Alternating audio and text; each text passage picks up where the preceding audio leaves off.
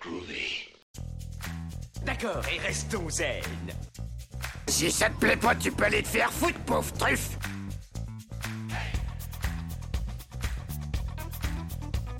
Je vous emmerde. Je rentre à ma maison. Tu me prends le cœur Ça, c'est un couteau. Tu peux lui faire bobo. Tu aimes les films sur les gladiateurs? She said. Yippee pauvre con. Considère ça comme un divorce. Rambo, c'est une pédale.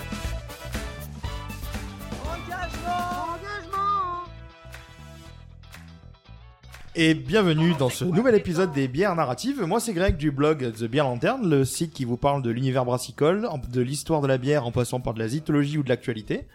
Et moi, c'est Eric, des Arts Narratifs, le blog qui cause à peu près de tout ce qui raconte une histoire. BD, séries, films, romans, euh, je sais pas, moi, on pourrait parler un jour de la vie sexuelle des, des schtroumpfs. Pourquoi pas? Parce que franchement, C'est ils doivent être sous. LSD, sous LSD. Et puis ces champignons sur maison, c'est, ça a une forme phallique. Ouais. C'est bizarre, quoi, non? Ouais mais la, Franchement, en, en ça, ça m'énerve. hein. Franchement, La- ça m'énerve. la, la- la vie sexuelle des schtroumpfs, moi je dis ça, je dis rien, mais ils sont quand même 100 et quelques pour une schtroumpfette. Donc leur vie sexuelle elle est pas géniale je pense. Oui, mais est-ce que la schtroumpfette ne serait pas une nonne? Et je te laisse deviner ce Eh font ben, les autres hein, avec le grand. Sur ces bonnes paroles, euh, j'ai pas envie d'en savoir plus en fait. Vous Et avez avec- l'image, vous avez Eh l'image. oui, ok, vous avez l'image. Et avec nous encore ce soir, notre technicien taciturne de l'extrême et notre cascadeur en chef, Qui va se faire présenter de manière express. Express, Brice, alias Captain Ordi. Et bonjour Voilà, super. Voilà, au revoir Ouais. pour vos oreilles. Alors, on vous a pas dit, mais on a arrêté de mettre Brice à la technique, c'est n'importe quoi. Il sature les micros. donc, et donc, euh, ben, aujourd'hui, on va parler, euh, on va commencer par parler de la bière euh, du jour et de sa brasserie. Ah oui. Mais qu'est-ce qu'est-ce donc Mais qu'est-ce dont euh, Eh ben écoute, c'est une Reba Unfilter Pills de la brasserie, de la brasserie, la bragerie, La de la brasserie. brasserie Garage Beer Co Riba. en Espagne. Comme Arriba, Arriba. Arriba de Speedy Gonzalez. Si. Si, si, si. Donc je vais vous présenter rapidement cette brasserie. Rapidement, Donc, ça va prendre deux heures. Exactement. Soyez prêts, asseyez-vous, buvez un coup. c'est comme, euh, c'est comme quand on roulait aux États-Unis euh, tous les trois. C'est tout est à 3 heures. En fait, on a Non, roulé deux. 9 heures. C'était moi qui calculais mal. Donc, on va aller en direction de Barcelone. On va découvrir donc cette brasserie. Donc, euh, donc on va situer rapidement l'Espagne. Alors, si- les brasseries espagnoles. C'est au sud de la France. C'est là où je voulais, je voulais dire en milieu brassicole. C'est là où ils font ra ra ra quand ils rigolent et ils mettent des J. Donc, à la place des H. Donc, c'est pas. Non, mais C'est à Saint-Michel Leb. C'est un peu raciste, mais pas trop, tu vois, gentil. c'est ça. Et très, dans, dans peu de temps. N'est-ce je- pas Ouais, oui, ce, ce, ce podcast est sponsorisé par Antoine Griezmann. Mais euh, donc, donc, non, en Espagne, ils ont, on connaît, on connaît peu de brasseries euh, espagnoles en fait dans le milieu craft, euh, en tout cas qui sont arrivées par chez nous. Il y en a quelques-unes, mais tout, mais Ah, Je connais Naparbia. Naparbia, voilà, c'est une des plus connues euh, qui est par chez nous. Et en fait, euh, pourquoi il n'y en a pas autant qu'en France? C'est parce que nous, en France, on a 2000 brasseries artisanales. Il y a pas la Pirata aussi? Pirata, oui, c'est ça, Pirata, c'est ça, ça fait deux, mais après, j'en connais pas énormément. Moi, je- moi, c'est les deux que je connais, enfin, qui sont distribués par là, quoi. Enfin, dans le Ouais, coin. voilà, il y en a. C'est vrai que, enfin, c'est par rapport avec les anglaises, les américaines, euh, il y en a pas des masses. Mais après, c'est normal. Euh, ils- on comptait en 2019 à peu près 500 brasseries artisanales dans le pays, contre 2000 chez nous. Euh, rien qu'en 2019. J'allais te poser la question. Voilà, on en a beaucoup. Et je me retenais, tu vois. J'étais en mode, ah, je ne sais pas. Est-ce que pas, je peux lui poser la question? Va-t-il savoir la réponse? Est-ce que je vais le perturber? Quel enfoiré. Alors, donc, euh, donc pour revenir à notre brasserie, donc les, en fait, c'est une brasserie qui a été, euh, qui a été fondée non pas par des Espagnols, mais en fait par un Italien et un Anglais. C'est une, c'est une blague belge, quoi. Ouais, voilà, on peut dire concrètement, euh, comme diraient certains, ils nous volent notre travail. donc, euh, donc c'est euh, c'est Alberto Zamborlin, un Italien, et James Welsh en anglais, qui fait référence à un plat Un, pl- un plat très très hein. sympa. voilà, qui se sont rencontrés en 2013 dans un club de brassage amateur de Barcelone. Donc c'est c'est assez courant en fait des des personnes qui se rencontrent dans ce club de brassage et qui font des brasseries. Donc euh, c'est un peu le Tinder du brassage. Je sais pas si on peut dire ça. Adopteunbrasseur.com. Voilà. Alors là, tu viens de faire un placement produit pour un site que je connais pas trop, qui existe. Bah, moi, je, ne, je devais juste inventer quelque chose qui existe déjà. ah bah voilà, tu vois. Comme ça, le shot, tu vois. Ça veut dire que c'était pas complètement con. Ouais, ouais, c'est ça. Donc James en fait qui est rentré dans ce club de brassage amateur, pourquoi? Parce que c'était animé par un, un gars qui s'appelait Steve Huxley, qui était un autre britannique. En fait, il n'y a pas un pet d'espagnol hein, dans cette Euh, histoire. Ouais, pas, pas, pas du tout. Pas du tout même. Et après, Huxley, je me méfie un peu. Ce Aldous Huxley, il écrivait des trucs qui sont moins reluisants, quoi. Moi ça, me- ça me fait penser à une marque Huxley, mais je suis pas sûr. Euh, Marque c'est de des fringues, montres, non Ou des montres, je sais plus. Il y a un Je truc sais comme plus, ça. voilà. Vous, vous voyez comment on connaît, on Voilà. sort pas notre grotte Et- très souvent, quoi. C'est clair. Voilà, concrètement, on est dans une cave, donc on enregistre. Donc, euh, Avec des monstres derrière le mur, hein, donc, c'est vrai. Donc il a fondé la Barcelona Brewing Company et il est connu localement pour un livre qu'il a écrit qui s'appelait euh, La bière poésie liquide et euh, c'est quelqu'un en fait qui est un peu comme Michael Beer Hunter Jackson en, en Angleterre qui est assez connu en fait euh, là-bas dont le portrait est affiché dans certains festivals. Il a même publié un bouquin avec Gareth Oliver donc Gareth Oliver un des fondateurs du Brooklyn Brewery. Est-ce qu'il parle italien? Qui? Gareth Oliver. Pourquoi? Parce que si, Gareth Oliver. Oh putain. Oh non, alors celle-là, je l'assume pas. Vous pourrez la couper au montage. et elle sera gardée au montage cette blague là donc euh, voilà donc James euh, donc enfin Steve Huxley pardon euh, le mentor du coup de James décède en 2015 pendant en fait euh, son, son passage dans ce club brassage amateur donc il se lie très vite d'amitié avec Alberto et tous deux décident en fait de fonder cette brasserie dans le but en fait de, de, de contrer en fait un peu le, le côté industriel euh, parce qu'on trouve essentiellement la brasserie Estrella avec la Lager Moritz en j'ai dit Moritz mais en fait c'est Maurice. Maurice. Donc voilà, c'est très le, le- Barcelone n'est pas une ville qui est très réputée pour sa craft au départ euh, parce que bah, c'est une ville très touristique, il y a énormément d'industriels, c'est une dominance industrielle assez euh, assez connotée. Nos amis en fait donc euh, créent euh, créent cette brasserie, ils cherchent un local et ils trouvent une ancienne papeterie. Euh, dans un lieu en fait qui leur avait été à la base conseillé euh, par Steve Huxley avant sa mort. J'imagine Steve Huxley qui fait euh, achète une ancienne papeterie et qui meurt. Et, et, dit- et dit que je, je- à mon fils que je l'aime. quoi. On dirait mauvais Nicolas et, Cage. et- et ne fais pas de golf pour Greg. Mais le, le début, donc le début des, le début des brassins était assez compliqué. Georges Brassens. voilà, il l'a fait.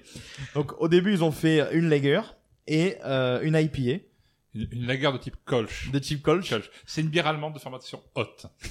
Brassée dans les environs de Cologne. Köln, en, en allemand, ça veut dire Cologne, donc Köln. Ah ouais. Ah, quelque chose à voir avec l'autre Cologne ou c'est Ben, meilleur quand même Bah, l'autre Kolsch C'est- doit être dégueu à boire.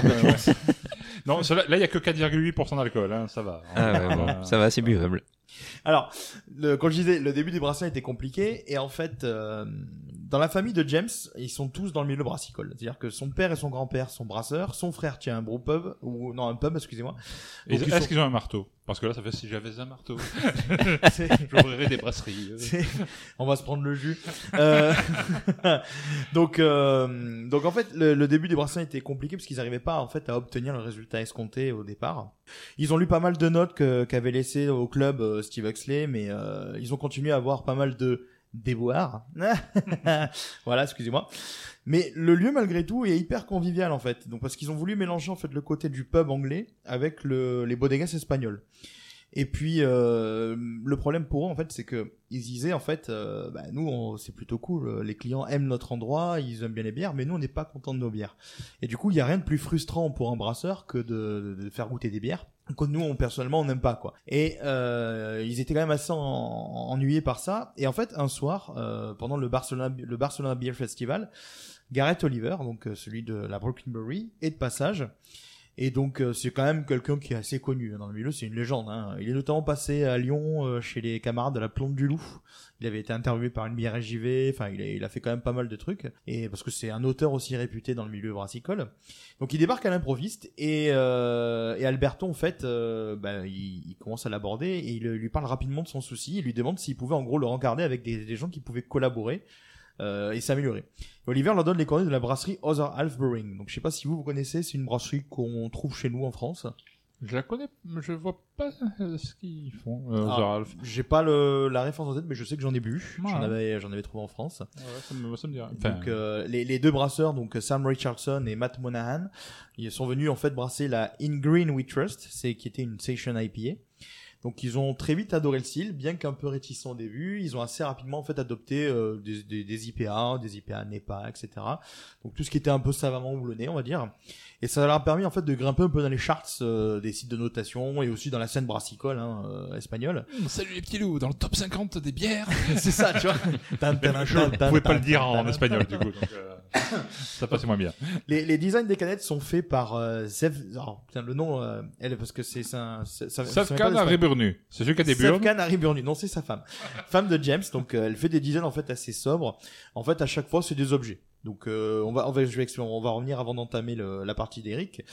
Lequel est l'objet qui est sur notre euh, La partie d'Eric, c'est la version allemande un peu longue. C'est ça que je veux dire. la partie d'Eric ou les parties est un peu longue, oui. Ah, on va pas parler des parties d'Eric s'il vous plaît. Donc euh, donc à chaque fois il met un objet donc euh, un, il met un, objet, un action man, une voiture, euh, une main.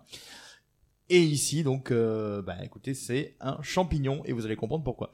Un seul ou plusieurs? Il y en a plusieurs, il y en a plusieurs. Ah, Donc euh, au début la marque elle s'est pris un petit bad buzz qui est devenu en fait un good buzz, je sais pas comment on dit mais euh, Là, il y a le mauvais buzz et le, et le bon buzz. Il y a le bon buzz, tu vois. Donc tu vois. non, en fait le, le problème en fait c'est que sur une des, des, des canettes ils avaient mis euh, un, un mamelon. Bon, euh, il y a pire, hein. J'ai largement vu pire en, en termes de bière à la con, mais ils ont mis un mamelon. Mais on pouvait pas distinguer si c'était masculin, féminin, c'était un mamelon, hein. Donc euh, voilà. C'est dur à dire euh, mamelon très vite, non? Hein? C'est pas dur de dire mamelon je sais pas. Je... Mamelon. Et donc, donc en fait, tous les gens un peu puritains, notamment en UK et aux US, en fait, ont commencé à crier au scandale, etc. Et le, le truc qui en fait, ce qui est un peu con pour les gens qui ont crié au scandale, c'est que ça a donné la notoriété à la brasserie, qui en plus de ça, si on a un peu de bon sens, euh, on va dire, mais euh, les gars, c'est juste un mamelon. Qu'est-ce que vous, qu'est-ce que vous nous faites chier, quoi. Oui, dans les manuels de biologie, enfin d'anatomie euh, à l'école, tu, tu le vois ça des fois. Voilà, donc, euh, enfin, si t'es choqué par un mamelon, euh, corps, hein. voilà, si t'es choqué par un mamelon, t'es autant choqué par un phalange. Enfin, tu vois, c'est, Ah. c'est ridicule. Donc du coup, euh, ça leur a permis en fait d'exploser à l'international. Et euh, non, Eric, lâche ce phalange. Et euh, donc à ce jour, la brasserie donc exporte euh, 45% de sa prod grâce à ses collabs en fait avec euh, avec Other Half. Donc euh, cette notoriété grandissante leur a permis de s'agrandir. Ils ont fait, euh, ils ont obtenu des subventions euh, de la ville de Barcelone et du gouvernement espagnol, fait une campagne de crowdfunding et ils ont pu un peu pousser les murs et euh, doucement mais sûrement marcher sur les plateformes de Estrella avec sa Maurice.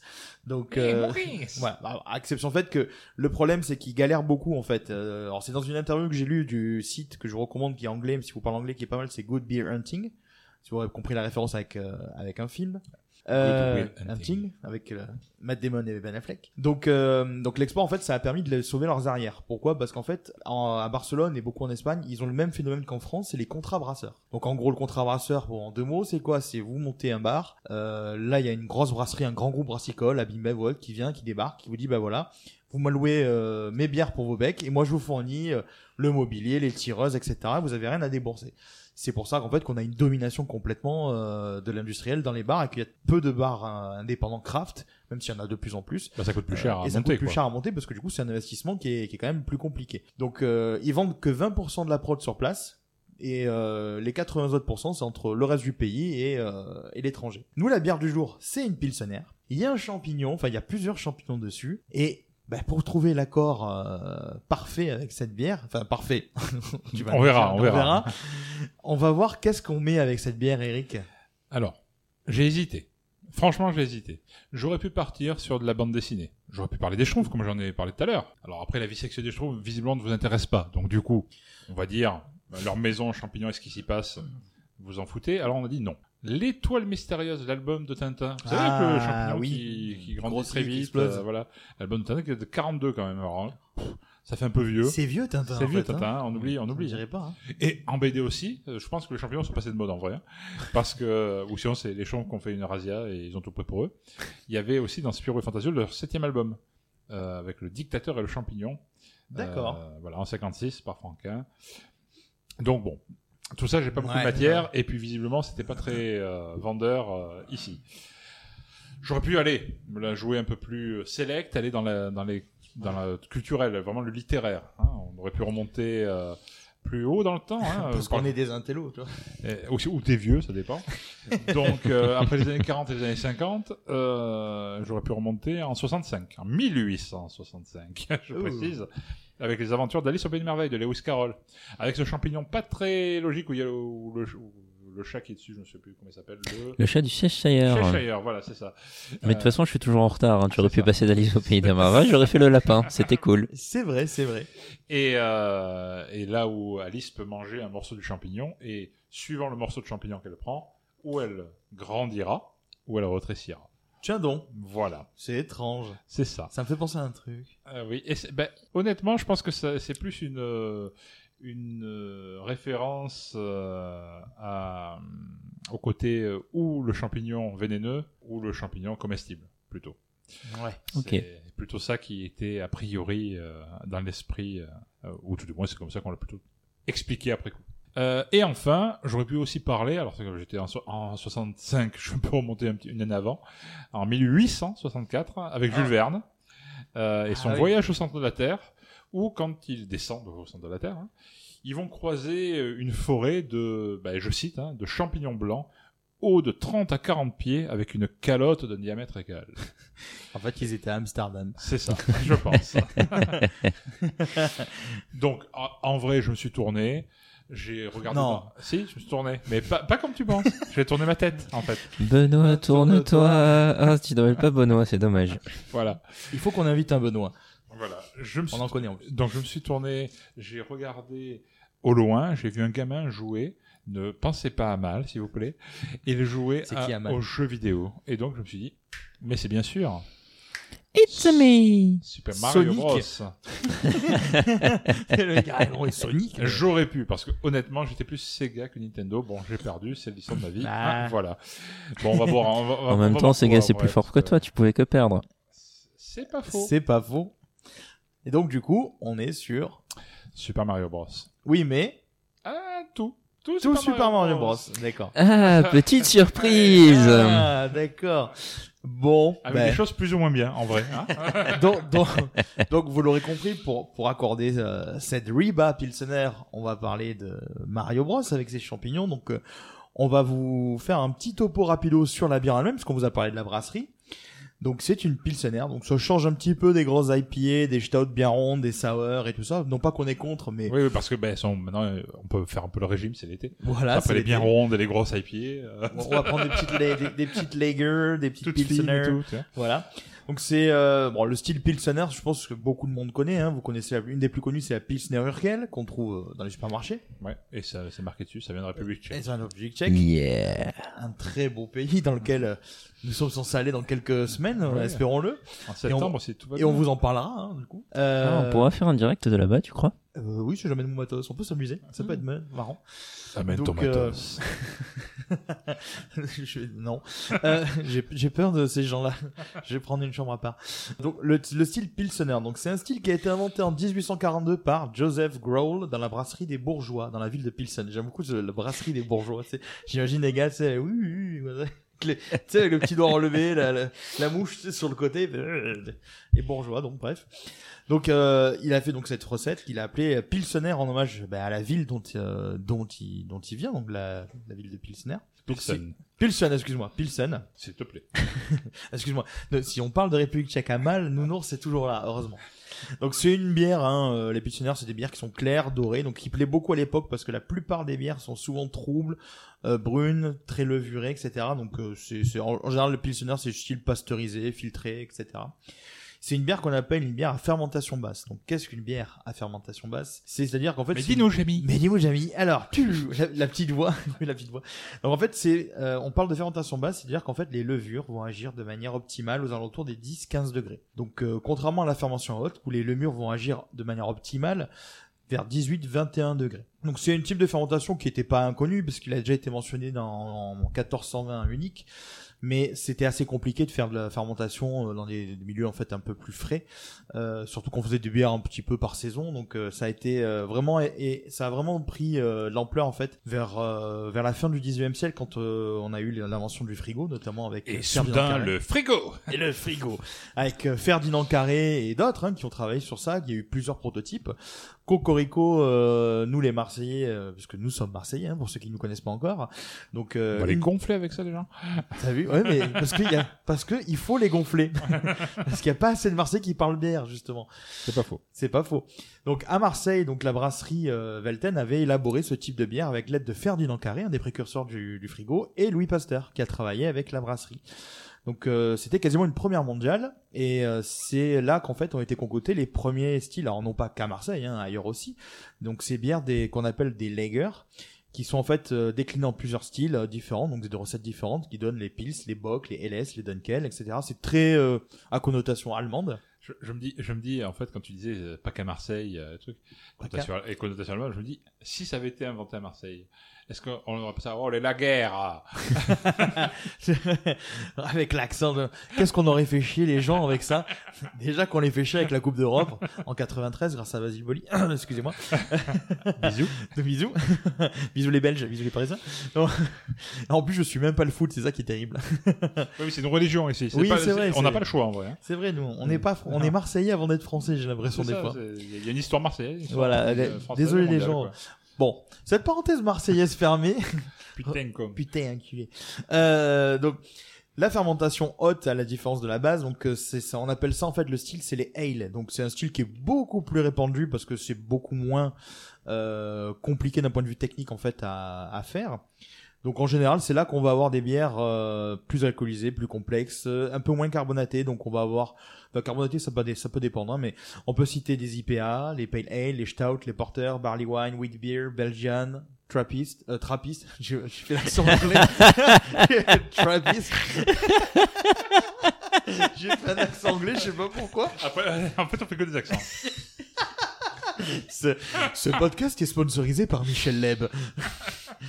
Donc, et après, on a deux autres types de fermentation. La fermentation qu'on dit spontanée, c'est-à-dire qu'on laisse le brassin à l'air libre et ce sont ce qu'on appelle des levures sauvages, donc qui sont super vénères avec des lances, des pics. euh, Parce que je vois, là, je vois Eric rigoler, je sais qu'il imagine des, des levures sauvages. Je m'étouffe avec un bretzel, en vrai. Mais... Ah, George Bush sort de ce camp. c'est dégueulasse.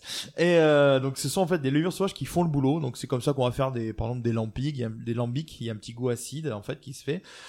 Les plus connus, ça va être bah, Cantillon. En France, on a euh, bah, Ammonite. On va avoir euh, la brasserie Spo, par exemple. C'est pas vrai. Donc euh, Ammonite et Spo qui ont fait l'objet d'un podcast dédié du Podcapsuleur et de Bière et Moustache, nos copains. Donc je vous invite aussi à, à les écouter. Putain, je suis en retard, tu me spoil, quoi. Bah oui, oui. Monique, j'ai vu qu'il était, je l'ai vu en photo. euh, Ouais, bah, j'ai ouais. raté Simon euh, plusieurs fois. Du coup, j'ai jamais goûté ces bières encore. Donc, euh, pour moi, Ammonite, c'est un peu comme Game of Thrones. Tout le monde en parle, mais j'ai jamais vu. tu vois Désolé. Ah bah moi, moi j'ai vu Game of Thrones, quoi, tu C'est vrai, ouais, toi tu l'as vu. Donc voilà, il y a, il y a aussi d'autres brasseries qui font ça de manière un peu plus euh, éphémère. Donc, euh, par exemple, Galia qui avait fait, je crois, une bière dans une amphore et tout ça, mais c'est pas les seuls à le faire parce que bah, Ammonite notamment fait une bière dans une amphore. Ils font pas du lait. Du lait? Non, c'est pas les mêmes. Et enfin, on a les fermentations mixtes qui sont beaucoup plus techniques en fait, dans lesquelles on va trouver des houdes brunes, des rouges, des flandres. Alors j'ai demandé euh, un petit peu ce que ce quel était en fait le, le but des fermentations mixtes parce que c'est un petit peu plus technique. En fait, il y a une espèce d'ajout de bactéries, de levure, mais comme je suis pas brasseur, je connais pas le- l'ensemble des techniques. Donc on posera la question le jour où on aura dans une émission prochaine qui tardera pas à arriver un des brasseurs qui sera avec nous. Oui. Bon, Et on lui pourra demandera. découper les questions entre plusieurs brasseurs. Et non pas découper plusieurs brasseurs à travers les questions. Voilà, on va. Et maintenant, euh, ben on va parler du plat du jour, Eric. Oui, le plat du jour, c'était les champignons. Vous n'avez pas suivi. Et oui, voilà. C'est bon les champignons. C'est bon, les champignons. Hum, très bon, Mangez-moi, bon. mangez-moi, mangez-moi. Donnez-moi des champignons. il supplie. Voilà, ces bruits bizarres vous ont été fournis par le podcast Les bières narratives. C'est- on, va- on est en podcast ASMR qui part en couille en fait. hein. Totalement. On l'a- on l'a fait à la bouche. Oui, on va parler on a de Super peur des droits d'auteur. On va parler de Super Mario Bros. Vous avez joué à Super Mario Bros. d'une manière ou d'une autre. Oui. Oh, à quel, quel est votre premier, parce que j'imagine que vous avez joué à plusieurs Super Mario Bros. Ah bon? Quel est le premier auquel vous avez joué dans votre vie? Ever. Hmm, je crois que moi c'était le 2, j'ai commencé par le 2 sur la NES. Waouh. euh, C'était le premier, me semble-t-il. Sur la NES aussi? Sur la NES, ouais, chez un pote. Eh ben moi j'étais très en retard. Ça se voit, hein, c'est mon humour euh, en est la preuve. Non, moi c'était sur, sur Super Nintendo, sur Super Famicom, Super NES, Super Nintendo, je sais pas, euh, suivant d'où vous venez dans le monde. Euh, c'était un truc qui était super bizarre. tu vois. Les consoles avaient chacun un, c'était la même. Elles avaient un look différent, un nom différent par pays. Bon, ben c'était la même en fait. Euh, non, moi c'était sur euh, Super Nintendo, c'était le ben, justement le best of, le le revamping de tous les jeux de la NES, le Super Mario All Star, Ah, compilait- oui, oui, oui, carrément, quoi. qui compilait les trois, euh, les trois de, les trois jeux de la NES qu'on a connus en France Tout à fait. Enfin, en tout Europe. à fait. et le Super Mario 2 qu'ils avaient eu au Japon. On a- eu deux Super Mario 2 en fait, c'est ça le truc. Ah, et en oui, France, il avait, tra- il traduit ça par le Lost Level. Et en fait, c'est comme ça que j'ai connu Super Mario Bros. Et peut-être, hein, alors là, il y a- ma, ma timeline est un peu, c'est un peu Code Quantum dans ma, dans ma tête. Ah, bravo. Euh, voilà. C'est, je ne sais pas si ça a commencé vraiment par ça ou par le Super Mario Land de la Game Boy. Voilà, c'est un peu une- Ah, une, hésitation. La Game Boy. Voilà, 4 piles pour jouer un quart d'heure. c'est ça. et, et ce grand débat, est-ce qu'on dit la Game Boy ou le Game Boy? Ah, c'est vrai. Eh oui, voilà. Je vous laisse réfléchir à ça. Vous avez deux heures. La Game Boy n'est pas genrée. Voilà. Elle est non binaire, la Game Boy. Voilà. Mic drop. Voilà. Bim. Donc, on va remonter un peu en arrière parce que c'était même avant ça que Mario est né. Mais est-ce que vous connaissez euh, Jumpman? Non. Non, vous connaissez pas Jumpman Ah, c'est pas celui qui est sous Donkey Kong dans les jeux Game Watch Tout à fait. Ouais. Euh, Il y a eu un sacré révisionnisme. Parce que grosso modo, on nous a toujours dit ouais Mario ça a apparu, dans Donkey Kong. Oui, sauf que dans Donkey Kong le premier, euh, le fameux Jumpman qui était en effet dans Donkey Kong était charpentier. Oui, pour un plombier euh, moustachu, c'est bizarre, je trouve. Ils ont eu peur reconversion. avec Joseph. Donc, euh, c'est dans Donkey Kong, sorti en juillet 81, c'est-à-dire à peu près deux mois avant ma naissance, euh, le singe géant kidnappe Lady, la petite amie du charpentier, et désormais tout le monde a oublié ce sobriquet pour le futur Mario en fait. Ce Jumpman. euh, bah, bah oui, oui. Ah, voilà. Donc, euh, bah, du coup, il, a- il s'est reconverti professionnellement. Hein. Il avait peut-être passé par Pôle emploi. Il a peut-être eu euh, 12 entretiens où il est jamais allé. et, et après, il a en fait trouvé à nouveau sa vocation et est devenu plombier. Ah, les formations. Voilà. Euh, Il avait son diff. il avait son diff euh, ou son sif pour nettoyer. Euh, on se souviendra malgré tout que dans cette Le Ouais. type, c'est autre chose. C'est dégueulasse. Bon, si on revient à ce premier jeu Donkey Kong, on se souviendra notamment que dans la première version du jeu, en arcade, euh, il plantait, le jeu plantait, enfin non, ne plantait pas, le héros, enfin le Jumpman, Ouais, ouais, ouais. qu'on interprétait, mourait systématiquement au 22e niveau. Ah, d'accord. Ils bah, ont- ils avaient pas su coder le reste, donc il allait bien, bien le tue. C'est le truc le plus frustrant. Exactement. Et en fait, c'est dans Donkey Kong Junior qui est sorti l'année d'après, en Ouais. 82, que le héros est enfin nommé Mario. Enfin, héros, oui et non. Parce qu'à l'époque, c'était le méchant. Oui, bah oui, il kidnappait, euh, il voulait empêcher le, le jeune Kong Junior de libérer son père, Donkey Kong. Ah, Donc c'était un beau petit salopio à l'époque. Hein. On Ah se ouais. souvient pas. Oui, il y a du révisionnisme chez Mario. Oh, mais tout le monde a le droit de changer. Euh. Une seconde chance. Il faut, je pense qu'il faut séparer le plombier de l'artiste. Bon, allez, on, on passe ces origines un peu euh, honteuses, houleuses, euh, comme, euh, je sais pas, moi, il doit bien avoir une... comme Brice. Et là, bim. C'est bon la honte. voilà. Euh, et en 85, il sort enfin le Mario Bros euh, classique, on va dire, qui, euh, qui sort d'abord en salle d'arcade, puis qui sort enfin sur la NES, la Nintendo Entertainment System, euh, sous le nom Super Mario Bros. À l'origine de ce jeu vidéo, on retrouve évidemment Nintendo, Le, fa- euh, le fameux fabricant de jeux de cartes à l'époque, Oui, c'est vrai qu'il faisait des cartes. Ouais. au Japon, et un homme qui est toujours au- aux manettes, hein, enfin, un peu plus haut dans la hiérarchie, Shigeru euh, Miyamoto, qui est employé chez eux depuis 1977 et qui y est toujours. Il Ah est en effet depuis 2015 responsable créatif chez Nintendo. Ah oui, il a. Donc oh, grosso il a- modo, ah le mec, il a, il a fait sa carrière, il a créé Mario, il a géré tous les jeux, le, le côté Ouais, ouais. machin, et maintenant, bon, bah, ça va, j'ai un Donc poste euh, c'est- le mec qui est derrière un peu tout ce qui a trait à Mario. à Mario. Ah bah, on à va en reparler alors, parce que j'ai deux mois à lui dire. Bah d'ailleurs, Super Mario Bros, c'est là qu'on découvre vraiment l'univers de Super Mario. Euh, la storyline que je qualifierais de classique, qui a parfois été malmenée dans certaines adaptations, dont on parlera peut-être après. Mais, non, non, pas peut-être. Ah, Il faut qu'on en parle. Donc l'histoire de Super Mario Bros, c'est dans le royaume champignon, où des humains, comme Mario, son frère Luigi ou encore la princesse Peach, côtoient des champignons vivants. Euh, les Toads, qui, malgré leur nom, n'ont rien de crapaud. C'est vrai. L'intrigue de base, c'est Peach, la princesse, qui se fait en- en- enlever par Bowser, le roi des Koopas. Cabana, évidemment. Euh, Excusez-moi, je l'ai pas, je l'ai pas, sen- j'allais dire, je l'ai pas senti venir. Je l'ai pas vu venir. Et les Koopas, c'est des mix entre des tortues et des dinosaures crachant du feu. Donc euh, voilà, hein, on va se dire qu'est-ce qu'ils ont fumé aussi. hein, euh, c'est bizarre même, comme principe. Bah ouais. Euh, c'est Bowser, ce, grand méchant qui enlève une princesse humaine, qui est la princesse d'un monde de champignons. Euh, vous, voyez, vous, vous sentez le problème ou pas? Oui, ils ont Enfin, pris des que- champignons avant de- Voilà, de voilà, créer le jeu, quoi. euh, les Japonais, des fois, c'est bizarre, mais là, c'est. Ah bah quand on voit les mangas, des fois. euh, Tout à fait, mais là, là c'est pour tout le monde. C'est dans le monde entier qu'on l'a sorti quand même.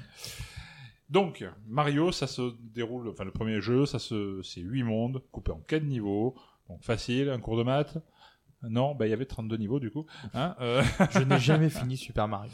Moi non plus. J'ai fini celui sur la Nintendo DS. Waouh. Ouais. Quel homme. Jean-Michel en retard. C'est déjà pas mal. Eh ouais, eh, en finissant Mario, qu'est-ce que j'ai pas emballé? Parce que ça ne sert à rien. Et ben lui, malgré tout, à la fin, il, il arrive quand même à avoir la princesse. Je sais pas s'il consomme en vrai, mais euh, à la fin du jeu, parce qu'à chaque fois, à chaque niveau, hey, je, je, La- la je bats le, princesse- super, le boss. Ah, la princesse est là. Ah non, tu ne pourras pas la voir. Ce Alors- n'est pas moi, c'est est dans l'autre, dans l'autre château. En fait, en fait, Mario, c'est Faudel. C'est dans le clip de Faudel qui court en fait tout le temps. il, il essaie de choper tellement je t'aime, il arrive jamais à l'avoir en fait. Et ouais, c'est un peu ça, ouais. C'est un peu, un peu, un peu Faudel plombier, quoi. Et euh, d'une console à l'autre, le principe a été plus ou moins toujours le même. Dans les versions récentes, ils collectionnent Ouais. des étoiles. C'est un, un peu plus, euh, enfin un peu moins le, le- le prince qui sauve la princesse, quoi. On va Ouais, dire. ouais, ouais. On évolue un, un poil quand même. Euh, on l'envoie dans l'espace. C'est vrai, parce que du coup, la, princesse est devenue une alliée un petit voilà, peu. c'est un peu plus. euh, Mais le principe de, de base de sauver des royaumes, de sauver, d'être le héros, a quand même perduré malgré tout d'une console à l'autre. Mais évidemment, si on parle de Super Mario Bros, c'est que depuis le temps, le simple héros de jeux vidéo, le simple Jumpman de Donkey Kong, est devenu la mascotte de Nintendo. Euh, C'est devenu même son emblème, c'est-à-dire c'est son le- quand on voit Nintendo, on voit le, logo Nintendo et on imagine la tête de Mario imprimée à côté. C'est vrai, c'est vrai. Et du coup, ben, en en faisant sa mascotte, ils ont enrichi l'univers de jeux en jeu, Forcément. et- etc., etc. Et on en fait des dérivés, des spin-offs, tout ce qu'on veut. Quoi. On, lui, on, va, on va lui trouver un frère, Ah bah oui. Luigi, Luigi. qui aura lui-même un jeu à son nom, Luigi's Mansion. Et je crois qu'il y en Ah a eu oui. trois depuis. Enfin, oui, c'est vrai, vrai. Luigi's Mansion, ouais. La princesse Peach a eu aussi son jeu dans Super Princess Peach. Ah bon? Et oui, tout à fait. Ah ouais. Il y a eu de nouveaux méchants. Euh, parce que Bowser, c'est bien gentil, leur, leur, euh, leur tortue dinosaure euh, qui crache du feu, mais c'est euh, bien gentil, mais bon, on peut passer à autre chose. Euh, Wario. En gros, un double malé- maléfique un peu gros. On, di- on, on dirait genre le... le, le, le- le- Grossophobie. Il faut qu'il soit gros pour être un double maléfique. Je suis Non, mon mais- propre double maléfique. Non, après, attention. Mario n'est pas svelte non plus. Et, il y aura plus tard C'est un, un autre est- méchant, Walu- Waluigi, Oui, c'est vrai. qui est aussi fin que Exact. Luigi. Donc euh, non, c'est tout le monde en prend pour son grade. C'est hein, vrai, c'est bien vrai. en mauvais, quoi. Il y aura aussi de nouveaux alliés, comme la princesse Harmony, qui aidera le héros dans Super Mario Galaxy, à sauver Peach. Et sinon, le, le truc un peu mignon, le, bah, le dinosaure, Yoshi.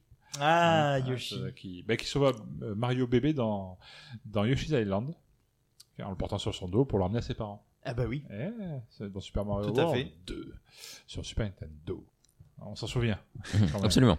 De Yoshi, oui. Oui. Voilà, de Yoshi, parce que Super Mario World 2, et Yoshi's Island, ils ne connaissent pas visiblement. Et qui dit mascotte dit dérivé. Et là, on va commencer à poser des problèmes bientôt. Euh, hein. oh là on s'approche de l'emmerde. hein. Oh là, ça chie là, ça chie dans la colle.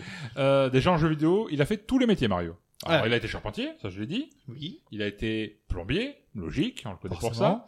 Après, bon, il a été conducteur de cartes, hein, vous vous en doutez, vous l'avez... Très mauvais conducteur de cartes. Ah oui. Ça, dé- ça dépend. Il glisse très il- Voilà, c'est- il n'a pas les bananes. Quoi. Euh, ni les euh, fusées. Ra- rappelons que Mario Kart a détruit comme le Uno beaucoup d'amitié, avec ses carapaces bleues notamment. C'est ça. Il a été artiste, Mario Paint. Ah oui, oui, oui. Il a été, euh, je ne sais pas comment dire, euh, maître du jeu dans- avec Mario Party. Ah, ce jeu il aussi. a été guerrier dans Super Smash Bros. Melee. Bah, Super Smash Bros. C'est dur à dire en fait.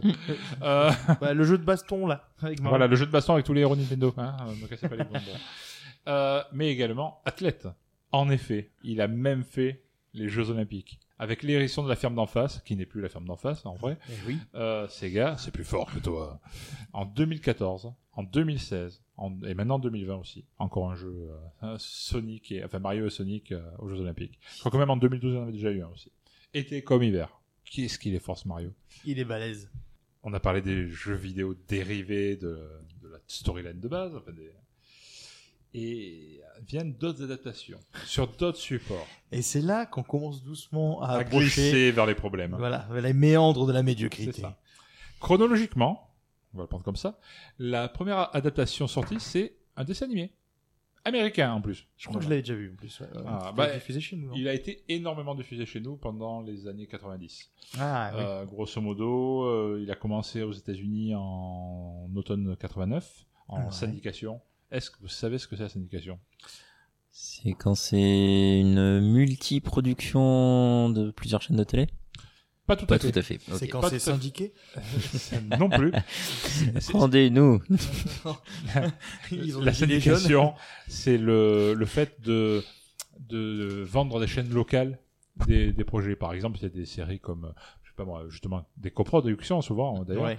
euh, comme euh, Highlander, euh, Stargate, etc., qui étaient d'abord faites pour certaines chaînes, Ouais, pour ouais. certaines, qui, quand ils arrivent à un certain nombre d'épisodes, sont revendus en pack à des chaînes locales qui les rediffusent, en fait. D'accord, ok. Je savais pas. Hein, c'est, euh, C'est-à-dire que c'est souvent la raison pour laquelle les séries euh, arrivent à 5 ou 7 saisons.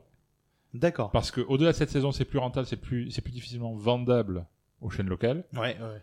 Et euh, voilà, jusqu'à 5. Ça passe. sou- souvent, souvent on- ils forcent un peu le passage pour aller jusqu'à la cinquième, histoire de, de pouvoir vendre en pack euh, les séries à, de- à des chaînes locales là-bas. Quoi. Bon, avec maintenant, avec le streaming, et, Ouais, non, c'est différent. euh, etc., ça a un peu évolué. Quoi. Tout à fait. Euh, donc en France, après, euh, c'est vite venu, hein, en 90 sur euh, Canal+. Ah oui, un an, un an plus tard. Non, non, plus tard, vous, ouais, euh, ouais, à peu près, ouais. un an, ouais, voilà. Euh, dans l'émission jeunesse, est-ce que vous vous souvenez de Kaboukadin? Ça, c'est le nom d'émission le plus chelou. C'est que le je- nom le plus pété d'émission. Moi, je me souvenais de Canaille Peluche, qui était pas, pas Ah bête oui, comme Canaille euh, comme Peluche, nom. ouais. Ah exact. oui, oui, oui, Et, oui. euh, Ça, je m'en souviens. Et de sa cartoon, évidemment.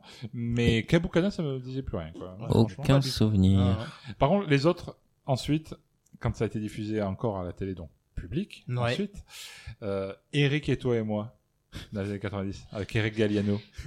C'est- C'est pas notre podcast, ça, Eric et toi et moi. euh. et Pince-moi, je rêve, toujours avec Eric Galliano d'ailleurs, sur Antenne 2.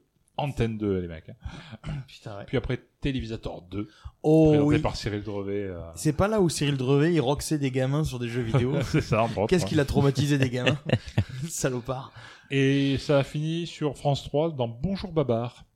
Euh, l'émission un peu euh, qui où Babar avec des extraits du dessin animé Babar présentait d'autres dessins animés dans l'émission quoi un peu comme ils ont fait après avec Bonjour les Babar, oui, effectivement. et tout ça quoi. Euh, donc ces 52 épisodes ont été multidiffusés et ont même été rediffusés assez récemment sur Game One en 2008 Mmh, moines. ça a mélangé notamment sur la première saison un dessin animé Ouais. normal avec des aventures, machin, etc.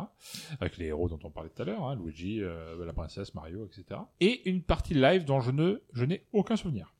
Ah, au moins, en gros, des acteurs qui introduisaient ou concluaient l'épisode, en fait. Sans doute avec une morale, j'imagine. Parce que Ouais. ça, je m'en souviens plus. il faut pas sauter sur Euh, les champignons. Euh, Voilà. Et du coup, euh, bah, il y avait une version live. Donc, euh, avant certaines autres choses qui ont pu être commises dans les années 90 avec des acteurs jouant Mario, bah, il y en avait déjà, en fait. C'était pas les, même pas les premiers. Ils ont même pas l'honneur d'être les premiers, quoi. Donc ensuite, en adaptation, il y a eu un manga. Alors, j'en aurais pas spécialement parlé euh, euh, s'il n'était pas en cours de- d'édition en ce moment en France. Ah, d'accord, il existe encore, d'accord, il est toujours en cours. Voilà, il, vient d'édi- il est édité, je crois, par Soleil Manga. Euh, au Japon, il en est au 54e, 54e volume depuis 1990, quoi. Ah ça, ouais. ça continue. Euh, et en France, il, bah, il est en train de sortir. Le 23e sort en août. euh, Oh, il y a un retard de plus de la Bah, moitié quand même. ah bah, des fois, il y, a des- il y a des vieilles licences qui pouvaient ne pas trouver leur public, qui Ouais, n'ont jamais ouais, été sorties en France. Hein. Euh, Ouais, les- d'accord. Les trucs de notre enfance, il y a eu les plus, les plus gros qui sont sortis, les City Hunter, enfin les Nicky Larson, Ouais, tout à fait. les Chevaliers Zodiac Senseiya, les etc., etc., sont sortis au début. Ok, ça c'était facile. Mais dès qu'il s'agissait de licences plus obscures, ben là, Ouais, là, c'était euh, différent, quoi. Sachant que comme la France est un gros marché du manga euh, au monde. hein. Oui, c'est vrai. Et bah, du coup, il commence à faire les fonds de tiroir, à éditer beaucoup de choses. Alors, pas forcément des mauvaises choses, mais des choses euh, plus anciennes, plus, euh, plus ciblées, etc. Ouais. Ah, ce manga-là, c'est un, un manga euh, pour enfants. C'est même pas un manga euh, pour ados comme les, Ouais, les ouais, ouais. autres trucs que, que nous on regarde enfants paradoxalement, mais euh, mais vraiment un manga humoristique pour enfants avec euh, trois histoires de, de Mario qui Ouais, ouais, ouais, je vois. qui arrivent des trucs quoi, voilà, c'est simplement. Et c'est fait par Yukio Sawada. Voilà pour le citer. Donc, il reste une adaptation. Vous voyez à quel point je freine parce que Ah ouais. je- Et il a traîné les pieds, traîné les pieds, traîné les Eh pieds. ouais. Mais je non. suis obligé d'y passer. J'ai vu pour la première fois pour préparer c'est ma faute, c'est moi qui ai suggéré le film. Voilà. Pour préparer ce podcast, euh, je, je n'ai recu- reculé devant rien. Et vous verrez le prochain épisode, c'est pas mieux. Euh... Oh putain, oui. on, vous, on vous le tease Non. Non, hein, voilà. Non, non, vaut mieux pas. Et euh, On veut vous garder en auditeur. C'est ça. Enfin, ou sinon, vous, ou sinon vous partirez après le prochain. Du coup. Voilà. ne partez pas tout de suite. Donc, pour terminer sur Super Mario Bros, je ne pouvais pas passer à côté. Enfin, j'aurais aimé à côté du film de 1993 que j'ai vu pour l'occasion. Il a été réalisé par Rocky Morton et Annabelle Jan- Jankel. Qui honnêtement, alors je n'ai pas vu la série dont, dont ils ont été les créateurs et qui Ouais. est assez culte aux USA malgré tout, c'est à savoir euh, Max Headroom, une Je série euh, sur, N- euh, sur euh, ABC, une vieille série SF, euh, et qui est qui a un côté culte là-bas. D'accord. Enfin, c'est un truc un peu cyberpunk.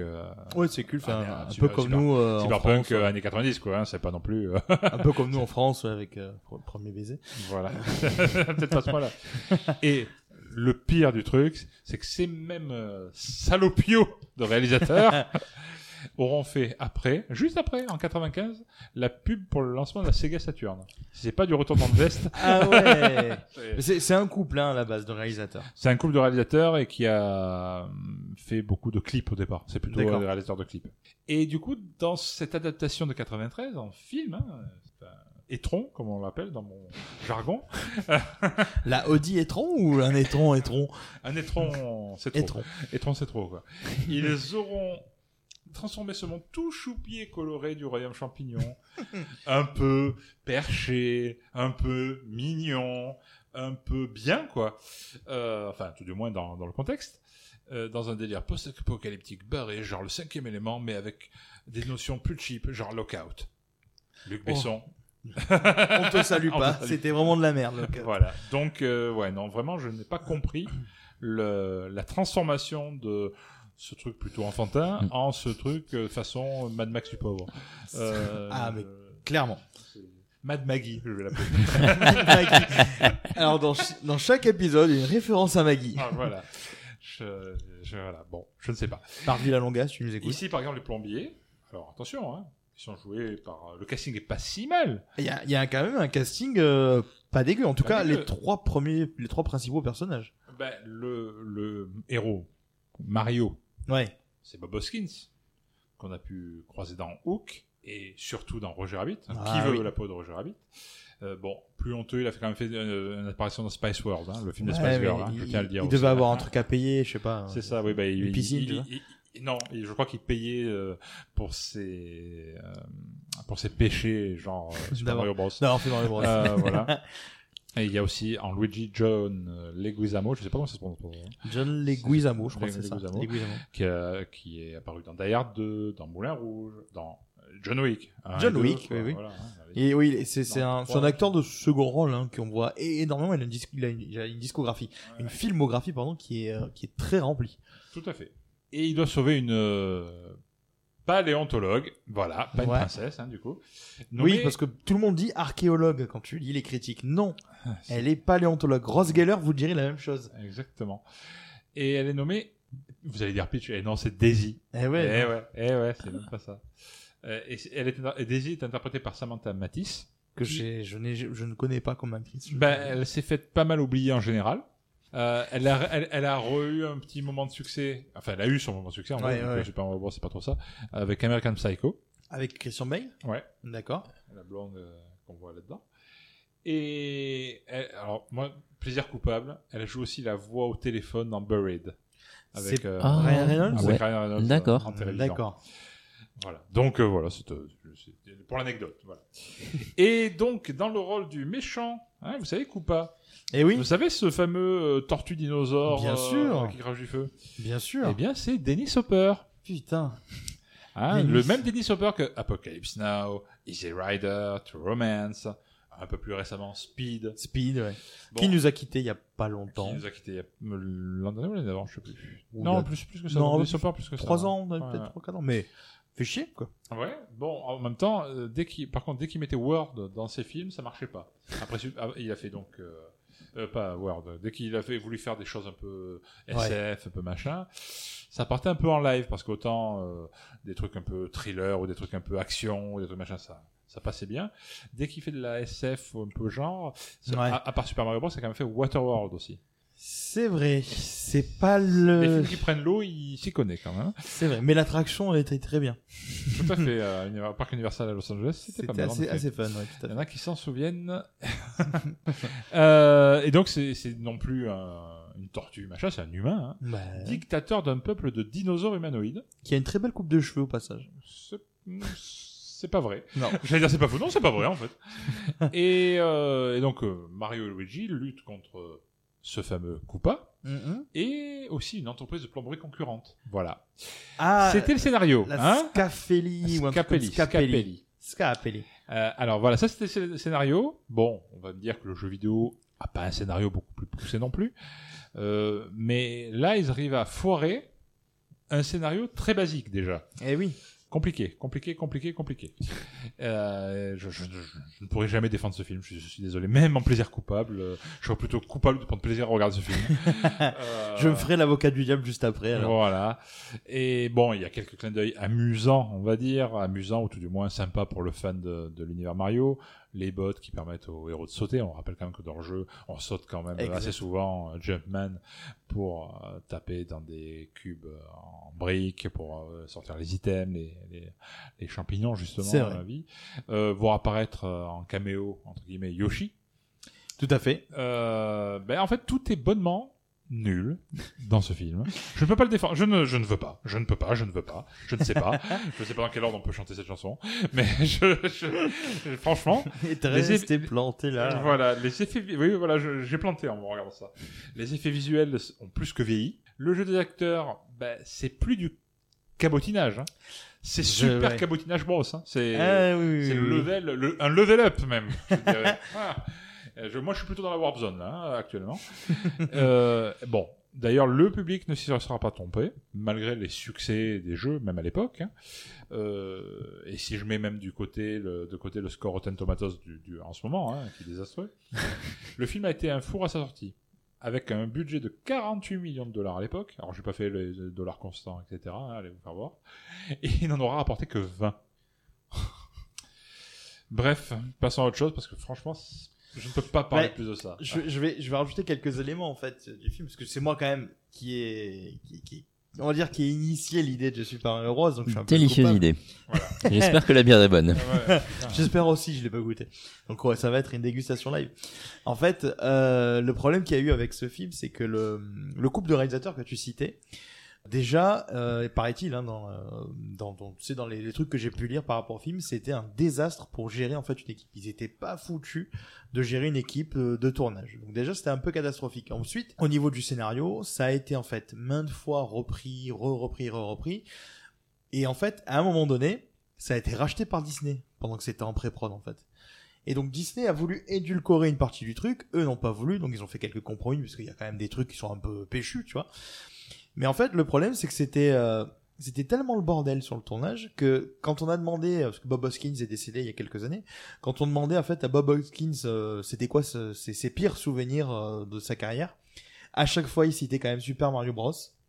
donc euh, donc c'est quand même euh, parce que Bob Hoskins à la base c'est quand même un acteur qui vient du théâtre la prestation qu'il a fait dans Roger Rabbit c'est du mime c'est quand même assez extraordinaire si vous voyez les rushs euh, parce qu'il n'y a pas justement il n'y a pas de, de dessin animé dedans hein, c'est juste du mime et puis quelques peluches on va dire et des repères. Mais non. Mais oui Comment ça Qu'est-ce que n'existe j'apprends pas ça n'existe pas. Et Mon John, monde Legui- s'effondre. John Leguizamo lui par contre euh, est un peu plus mitigé sur le truc mais il a quand même bien dit bon c'était quand même bien de la merde. Et en fait il y a aussi un truc c'est que Yoshi Euh, Yoshi, t'es- et pourquoi le Yoshi est tout mignon et tout ça, c'est parce qu'en fait, le film est sorti deux semaines avant Jurassic Park.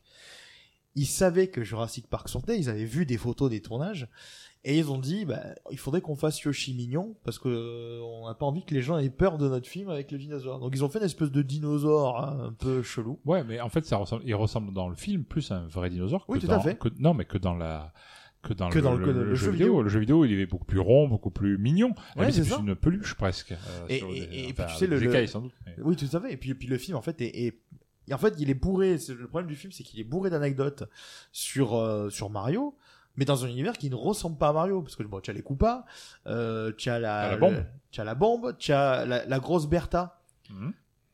Qui est en fait ici une grosse af- afro-américaine euh, habillée en rouge avec des pics. Grossophobie. Non, mais c'est bah, exactement le truc qu'ils ont fait. hein. Donc, euh, oh ben la grosse Bertha, on va prendre une actrice euh, africaine, noire, euh, et qui, qui veut bouffer des trucs et qui a des trucs. Enfin, c'est n'importe quoi. Alors Donc, que Big Bertha, normalement, c'est un poisson. c'est un poisson. Donc, Donc, tu vois, euh, ils ont quand même adapté les trucs. Alors, il y a aussi un truc que j'ai appris, c'est que euh, ça a été euh, un des le premier film à utiliser euh, une, une technologie en fait euh, qui aujourd'hui est encore euh, utilisée de nos jours dans les films les blockbusters. Je crois au niveau en fait au niveau des effets spéciaux, il paraît que le film en fait donc les effets spéciaux étaient pas super bien faits, mais les logiciels qui ont été utilisés en fait ont été euh, parmi les, les premiers du genre en fait. Il y a carrément un, un passage quand même où ils se font thanosifier, parce qu'ils disparaissent en fait un, peu à la Thanos, en moins bien fait certes, mais ils disparaissent un petit peu. Et euh, Dennis Hopper lui-même a dit que le film c'était une catastrophe. Et en fait, pourquoi le jeu s'est cabotiné, c'est parce qu'en fait ils étaient tellement blasés en fait les gars que ils buvaient, ils se ils picolaient en fait, ils se bourraient la gueule chaque jour. Il raconte hein, il racontait euh, je il y avait une interview des trois pour c'est peut-être ça que j'aurais dû faire, hein, boire Ah en regardant le film. hein, Non mais ils picolaient à longueur de temps, donc ils étaient à moitié torchés et personne leur disait rien parce qu'en fait tous les gens leur disaient mais ouais parce que nous aussi on est... euh, t'imagines que Dennis Hopper il aurait dû être là, ils avaient dit un tournage de je crois ils avaient dit 6 semaines. Il, est resté 17 semaines. Dennis Hopper, il est resté 17 putains de semaines. Donc pour un truc que t'as pas envie de faire, où t'as une coupe de cheveux de merde, tu vois, parce que il faut le voir, hein, le coup de la langue de reptile et tout ça, et puis bah à la fin il, se transforme et tout ça. Un autre truc aussi qui est, qui est immonde et que Nonce a omis de dire, c'est que tout le long de ce film, il y a quand même cette fabuleuse phrase en VF qui dit crois en la mycose. c'est pas faux. Il faut croire en la mycose. Donc, un film qui vous parle de mycose et de champignons. Je trouvais que c'était assez fun d'en parler dans le podcast parce que la mycose, je sais plus ce que c'est exactement, mais en gros, le père de Daisy, puisqu'il s'avère qu'elle découvre qu'en fait, c'est la reine du. C'est la reine du. Bah, non, mais écoute, c'est la reine du royaume, hein, Daisy. donc, euh, Tout à fait. et elle découvre en fait que son père, en fait, c'est la mycose. Et que pour le sauver, il faut qu'il reprenne. Père Daisy. Je suis la mycose, Daisy. Donc, euh, Daisy va sauver une mycose pour la faire redevenir son père. Tu vois un peu le le, le truc psychologique barré, tu vois. C'est plus psychologique, c'est Euh, nul. D'autant que Je répète, c'est nul. Il N'y allez pas. C'est un piège. Imaginez l'univers de... ouais, revenons quand même au truc. Imaginez l'univers de Mario. En 93, on est. hein. Comment tu peux passer de l'univers de Mario à ça Mais surtout, comment ils auraient pu faire? Parce que, dans tous les cas, à part faire un dessin animé, à l'époque, il n'y avait pas d'effets spéciaux suffisants pour faire de l'image de synthèse ou des trucs de ce genre. Bah, il fallait faire un dessin animé. Voilà, fallait faire des dessins animés. Chose qui, il paraît-il, qui est en projet et qui va sortir en 2022. J'ai lu ça, mais, mais bon, t'imagines le bordel. Donc les mecs, qu'est-ce qu'ils ont dit? Bah, On va faire un Mad Max du pauvre. Je trouve que la ville, enfin la dimension, elle me fait penser limite à, tu sais, le- les, les, les, les suburbs de Total Recall sur Mars, dans la- le, le film de 94, Ah je crois, avec Schwarzenegger. Donc euh, c'est, ça fait penser un peu à ça. Tu, tu, y a, y a tout qui est barré, quoi. Bah, ils auraient, ils auraient pu faire aussi un truc qu'avait fait Dark Crystal avant, ou que, ou même, enfin, avec des, euh, même, même des trucs plus oniriques, hein, tout ouais, tout à fait. Euh, le côté champignon et le côté un peu barré, ça aurait pu faire encore autre chose. Ils auraient Mais pu. là, franchement, ce, un Mad Max humoristique, euh, cheap, pourquoi? Mais y a, y a Ni le va. fan de jeux vidéo s'y reconnaît, ni un adulte qui accompagnerait son gamin s'y reconnaîtra non plus. Hein, tout à fait. Et le cast joue mal. Enfin, joue mal bourré. Euh, Bah, ils étaient- euh, voilà, ils avaient longtemps, pas envie, en tout énervé, cas. pas envie. Quoi. Et Bref, Luigi n'a pas de moustache. C'est pas faux. Luigi n'a pas de moustache. Le seul, à la limite, le truc que j'ai trouvé cohérent avec l'univers Mario, c'est quand il passe dans des tuyaux. Ah oui. Parce qu'à un c'est- moment donné, il passe dans des tuyaux, fait, donc- ouais. Ah oui, là c'est cohérent. Mais alors tout le reste est barré au possible. En plus, ils ont quand même eu le culot, ils ont eu le culot de faire une fin ouverte. genre, genre, ils vont faire un deuxième épisode. Mais non, mais pas du tout, tu vois. Peut-être en avance sur leur temps, mais je pense que leur temps n'est pas encore venu. Mais Hein, non. Je tiens à le Et, dire. et, et- et pour tout vous dire, avant qu'on qu'on passe à, à un autre sujet, euh, c'est le synopsis de base est barré parce qu'il y a 65 millions d'années, la comète qui a tué les dinosaures a fracturé le monde en deux dimensions. Une où en fait c'est les dinosaures qui ont évolué, l'autre où c'est les humains qui ont évolué. Et quand vous vous retrouvez dans la dimension du coup bah, de Koopa, c'est quasiment tous des humains. Donc Voilà. voilà. Donc tu cherches un peu le lien et à un moment donné quand même ils vont euh, déévoluer un personnage. Ça devient quoi? Un chimpanzé. Pour tous les gens qui ont suivi la théorie de l'évolution, ça n'a rien à voir avec ça quoi. Donc rien que là ils étaient pas bons quoi. Donc c'est c'était voilà. C'était notre petit accord avec un film que- qui était pas Non, génial. je parlais d'une licence au global. La Mm. licence dans sa globalité, honnêtement, la licence c'est bien. elle est marrante. elle est C'est pour ça qu'on a fait l'accord. Le film. D'ailleurs, je vais faire un mini quiz parce que je sais que tu en, as- t'en auras fait un, préparé un pour la fin de l'émission. Euh, Ah. Un mini quiz pour euh, globalement finir sur une meilleure note euh, sur, sur cette euh, licence Mario. Parce que franchement, le- le- honnêtement, euh, vous sentez ma déception. je le répète déjà, si vous la sentez pas, je vous l'entendez. J'ai reçu des textos de- d'insultes personnellement. hein. J'ai les preuves. voilà, je- Je vais vous confier un truc, je l'ai vu au cinéma, et à l'époque, je payais mes places. J'avais Voilà. pas la carte. Et tu es trop près du micro Et quand tu, voilà. quand tu avoues cette je- anecdote très honteuse. Voilà. Mais au moins, tu pourras la couper au montage. Ah non, non. Ah, on la garde celle-là, je pense. hein. On va même diffuser ton putain de numéro là. Bon, alors là, 5 questions pour un champignon. oui, il fallait que je la fasse. Chauffeur, si t'es champion. Euh, Sur champignon. Sur champignon Bon. Allez, on va parler un encore un peu du film. Oh putain. Qui c'est qui interprète le père de Daisy, enfin le roi, dans Super Mario Bros. Ah putain. Eh ben je ne sais pas moi. Brice, Oui. tu Euh, je ne sais pas non plus. Non. J'ai Vas-y. un grand vide. Alors, c'est. Lance Henrik- Henriksen, Oh. Oh, ça me parle ça. Oui, c'est le robot dans Alien. tout à fait. Et c'est le héros de la série Millennium de Et Chris Carter le, aussi, oui. plus récemment. Un poil plus récemment, parce que bon, Ouais, ouais. ça, ça- maintenant c'est un peu vieux. L'android, pardon, pas le robot. Une question, qui a eu la bonne idée? Charlemagne. On la connaît. voilà, j'étais sûr. Qui a eu la bonne idée de refuser le rôle de Mario dans ce film? Euh... Attends, attends, attends, attends. Ah. C'est cohérent avec Danny DeVito. à vrai- Euh, merde, j'ai dit la réponse. Ah, Danny DeVito. Voilà. Non, non, il n'y a pas Si, eu si, que c'est Danny- DeVito, Oui, mais il y, a- en a DeVito. eu un autre qui a refusé. Non, c'est- il deux, troisième question. Ah. Donc j'ai donné la réponse en- au lieu de Bob Hoskins, c'était Danny Vito en effet. Euh, qui a Un dit point non, pour Nounours. Qui a dit non au rôle de Koopa? Il y a deux personnes qui ont dit non. Ne Euh... triche pas toi en face. Je te vois scroller sur euh, ton ordi. Je l'ai vu, putain, j'ai vu ce truc. Putain, qui- il y a- c'est des acteurs très connus. Il y en a un, je sais, mais euh, celui-ci, non, je vois pas. Mais je sais qu'il est très connu, cet acteur. Et, il a... et je sais que on lui a dit que- qu'il a eu raison de refuser plus tard. Ah bah moi je lui ai dit déjà. Enfin, Ouais, oui. Je l'ai appelé, j'ai dit hey, mec, t'as- franchement, ouais. bonne idée. C'était qui? Alors il y a Kevin Costner qui a refusé le rôle de Koopa. Oh. Pour faire Waterworld. Oh Dommage. Avec Denis Hopper. Il a fait Postman, ce qui est pire. Voilà. Euh, et je pense qu'il était auréolé d'une de, de notre rôle. Michael Keaton a Mais dit non. non. Mais ouais. Oh là là. Keaton. Voilà, donc euh, bon, on va un peu partir du, du, du, du film parce que là, bon, franchement, on va finir. J'ai dit sur autre chose, sur- on va revenir un peu en arrière sur le jeu vidéo, quoi. Ouais. Euh, Est-ce que vous savez ce qu'est Super Mario 63 C'est. C'est une très bonne question Super de Mario 60. Madame Belpère vous de connaissez, Loche. vous connaissez Super Mario de 64 Saint-Jean-Pied-de-Port. Vous connaissez l'épisode Super Mario Je sais pas. 64 qui Oui, est sur Nintendo tout à fait. 64 64, ouais. Et Super Mario 63. Qu'est-ce que ça peut être? C'est pas une version qui a été remasterisée et mise sur PC par un gars et qui a été Ouais. ensuite, euh, enfin, squeezée par Nintendo? Pas spécialement squeezé. Ou la suite? Non, non, c'est euh, c'est un. En fait, c'est le Super Mario 64, Mhm. mais en jeu Flash 2D, mais avec un gameplay de Super Mario Galaxy, D'accord. Ah qui ouais. est sorti en 2009 et qui a été a priori, si j'ai pas bien suivi, les sources ont été mises en ligne euh, l'année dernière sur GitHub. De, de ce jeu-là. Donc Super Mario 63, c'est Super Mario 64, mais façon, pas Super Mario 64. D'accord. Ah bah putain. Et enfin, dernière question, mais qui me paraissait quand même assez importante à poser. Hormis en arcade, Ouais. quel est donc du coup quel est la- le support, quelle est la console qui dénombre le plus de jeux où Mario apparaît? En dehors de la. De là, de- des, jeux, des jeux d'arcade, quoi. Ah, des jeux d'arcade. Euh, le plus de jeux? Super, Super Nintendo? Euh, non. Ah, Peut-être. euh, Brice Le Game Watch Non. Alors je dirais plutôt euh, la. GameCube. Non plus. Merde. Ils ont combien de consoles Nintendo Je me demande si GameCube, c'est pas celle où il y en a le moins d'ailleurs, mais euh, Ah ouais faut que je regarde après. Je... ouais, je Ah, vois pas. peut-être la Wii avec tous les Mario Party, les machins, tout ça Non plus Non, Ah, mais tu te rapproches. Je me rapproche. Ah, donc faut aller, faut avancer dans la chronologie. Avancer la dans DS chronologie. Non, mais tu te rapproches encore plus. Ah bah c'est la Switch alors. Enfin non, il y en a une qui m'échappe. Ben, c'est là entre la DS et la Switch Ah, la Wii U?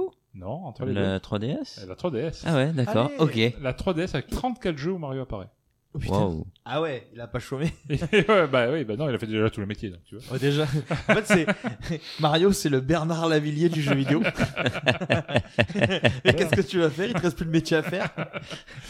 Enfin Alors- voilà. Donc alors- c'était mon, mon, mon truc de Mario, quoi. Pour pour euh, revenir sur ce que tu disais sur les, les personnes qui ont été abordées, c'est voilà, c'est ça, ça m'a ça m'a interpellé. Donc effectivement, comme tu disais, il y a De Vito, Keaton, mais il y en a aussi deux autres qui ont été ab- trois autres qui ont été abordés. Il y a Justin Hoffman qui avait trouvé qui avait trou- enfin qui avait dit qu'il avait euh, qu'il était intéressé par le rôle de Mario. Euh, il a bien fait de de plus s'en intéresser. Pour le rôle de de Koopa, il y avait eu euh, Schwarzenegger. Parce qu'à l'époque, il était dans une hype pas possible, et puis bah, il, est tellement mieux au Mr. Freeze. Voilà. Oh là, quel enfer.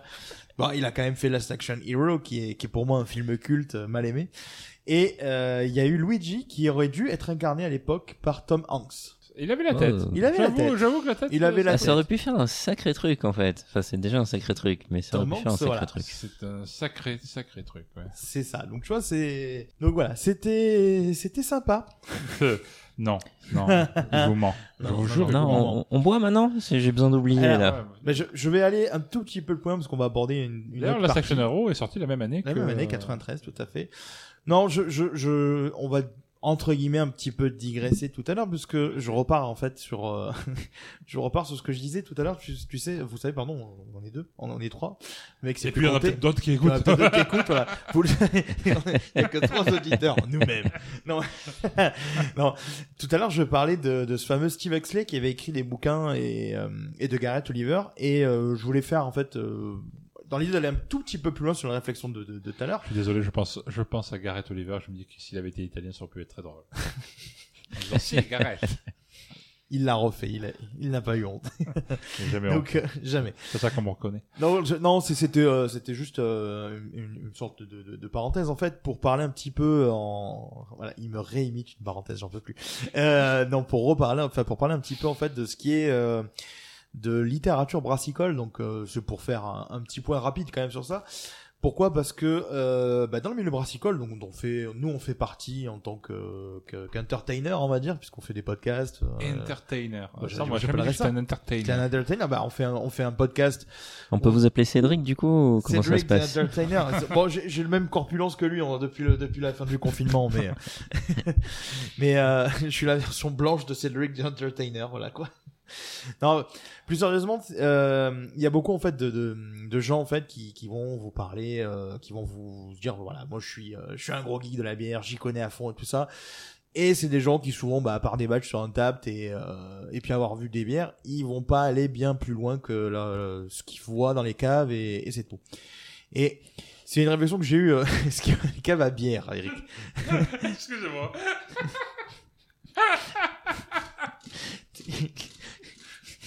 Je pensais même pas à ça. Ça non, mais j'ai honte, tu me fais honte, tu me fais honte. Non, en fait, non, pas du tout.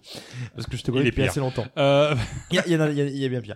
Non, en fait, voilà, il y a, il y a, et je voulais en fait souligner le fait que bah, dans le milieu brassicole, il n'y a pas que 2000 brasseries en France. Il y a aussi, bah, bon, nous on anime un podcast, on n'est pas les seuls. Il y a des blogs comme moi et le, et le tien. Pour toi qui es sur les arts narratifs, moi qui est sur la bière, et je suis pas le seul euh, blogueur aussi qui est sur la, sur la- le milieu de brassicole. Mais il y a aussi des auteurs et ces auteurs-là, en fait, je trouve qu'on n'en parle pas assez parce que euh, parce que bah, du coup euh, ils, ils- ont quand même fait pas mal de, de, de choses et je voulais juste en fait euh, bah, en citer quelques-uns pour vous donner une petite idée pour ceux qui ont envie un petit peu d'approfondir leur connaissance sur la bière. prenez un carnet et prenez, Prenez des notes. carnet, notez. Non, La en- liste de courses. le, le, le précurseur en fait qui a écrit pour tout ça en fait c'était euh, Michael Jackson. Euh, Michael Beer Hunter Jackson qui est hyper connu en Angleterre, hein, comme je disais tout à l'heure, qui a, qui a son, son visage qui est euh, mis en avant sur tous les festivals de bière et de whisky. Parce que c'est, c'est quelqu'un qui a beaucoup écrit sur le whisky également. Ah, je vais sortir le whisky alors du coup. Ah bah oui, qui est caché. Euh, il a beaucoup écrit sur le, la bière et le whisky. C'est lui qui a démocratisé les premiers accords mets-bière euh, dans le monde en fait, à travers ses bouquins. Il a même eu une émission de télévision euh, sur la BBC à l'époque qu'on peut trouver sur YouTube. J'avais fait un article sur lui notamment, si jamais vous voulez aller un petit peu plus loin euh, sur le sujet. En France, on a euh, Elisabeth Pierre, Elisabeth Pierre, donc qui a fait des livres euh, pédagogiques, euh, enfin que moi je qualifie de pédagogiques, euh, Mais Euh, pas sur sur, la la bière. BBC, du coup. pas sur la BBC, non, non, mais qui a fait des livres qui sont euh, très illustrés, très imagés, très bien fichus sur euh, comment déguster sa bière en 7 secondes, euh, Avec une belle biérographie, voilà, ils En ont 7 secondes. en 7 secondes, ouais. Comment euh, choisir sa bière en 7 secondes. Elle a fait, c'est elle notamment qui fait le guide achète de la bière, hein, euh, qui a la nouvelle édition qui va apparaître dans, dans quelques temps. Quelle bonne idée d'avoir appelé ça le guide bière. C'est, achète, c'est un bon mot, le, le guide achète. Tu vois, c'est, c'est, pas- c'est pas con, tu vois. Elle a, elle a notamment bah, un podcast, elle a aussi le magazine euh, Bière aimée, pour, pour lequel euh, vous pouvez trouver des articles, par exemple, de, bah, de ma part et de ma compagne, de Yann Dussouboc et de plein d'autres. Et euh, qui aussi anime le cercle C'est une vraie mafia ça. Ah ouais, non, non, mais on se connaît tous, on se connaît. Non, mais il y a aussi bah, Alexandra Barry qui a récemment sorti le livre de la Terre à la bière et qui est en train de sortir visiblement un nouveau bouquin euh, dont j'ai hâte de voir ce que ce que ça va donner. Il y a Guy Cobert qui est aussi un auteur qui a fait notamment La bière c'est pas sorcier, très bon bouquin que je vous conseille. Ensuite, il y a un livre qui s'appelle Les saveurs gastronomiques de la bière, un livre qui a été fait par les Québécois. Alors lui, c'est beaucoup plus approfondi sur euh, le côté zytologique, mais qui est une vraie bible. Ensuite, on a plus léger, plus sympa, le Houblonomicon de Une bière SJV. Donc là, c'est beaucoup plus détente. hein. Il n'y a pas besoin de suivre des par chapitres. Vous ouvrez le bouquin, il y a plein d'anecdotes, c'est assez cool. Et pensez à prononcer Clatou Verata Nectou avant de l'ouvrir, s'il vous plaît. ben non, du coup, plein de gens vont mourir. Ensuite, euh, pour les anglo tous ceux qui parlent anglais, ben vous avez beaucoup de, de livres qui ont été euh, publiés, qui sont disponibles sur. euh, alors, soit vous pouvez les commander chez vos libraires, soit vous pouvez les trouver sur des sites marchands si jamais vous ne les trouvez pas chez vos libraires. Sur ça, je vous invite à prendre vos livres sur, euh, si vous les prenez sur internet, sur euh, placedeslibraires.com. Parce que c'est cool, ça fait vivre des libraires, euh, et parce qu'on a besoin d'eux, donc c'est plutôt sympa. Je valide. Voilà. Et on a aussi bah, des magazines. Donc je citais Bien aimé avec Elisabeth Pierre, bah, dans lequel j'officie moi et ma compagne par exemple. Il y a aussi le magazine Bière Magazine, il y a Caveman, il y a Barmag. Voilà, il y a des, des- des- on n'est plus trop dans la culture avec certains, mais Bien aimé est beaucoup plus orienté euh, gastronomie, donc c'est hyper intéressant. Et enfin, bah, au niveau des sites sur lesquels vous pouvez apprendre des trucs, bon, il y a, il y a le mien forcément, bah, normal parce que j'en fais, je fais partie du podcast. Charité bien ordonné commence par Voilà, soi-même. par soi-même. Mais il y a aussi euh, ben, euh, mon ami Yann du Soubok, euh, Caroline de Hours qui fait un excellent taf, même si son blog est plus trois jours depuis quelques temps.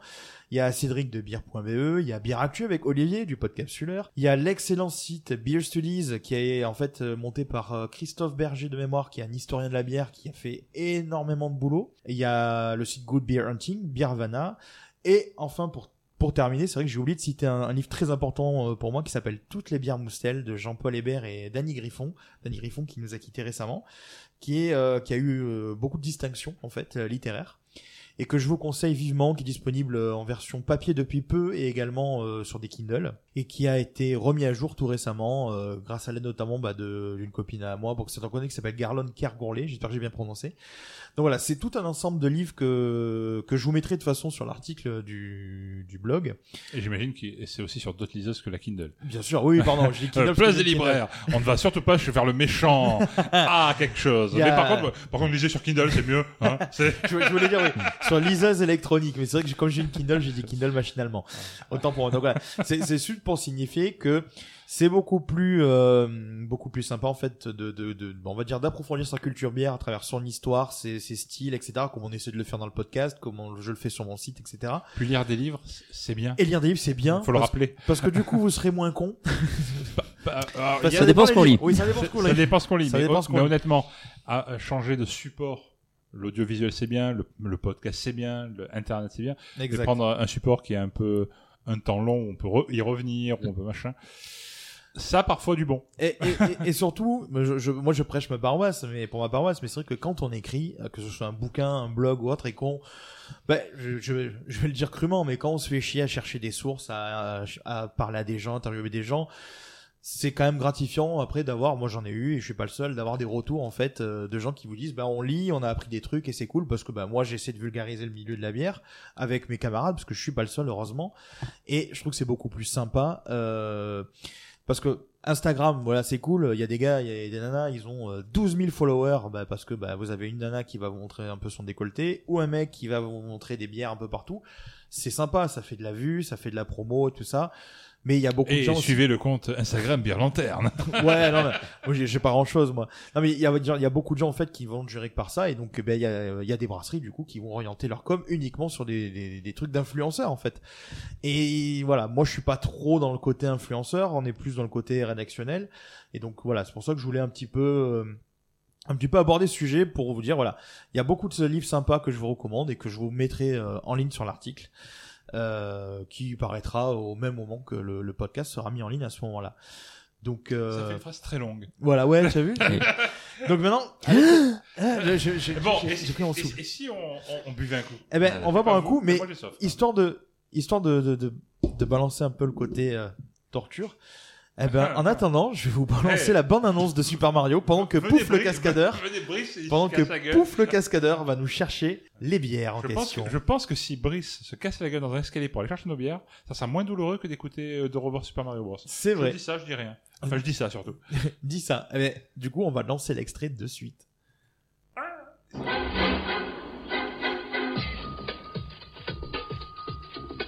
Années 90.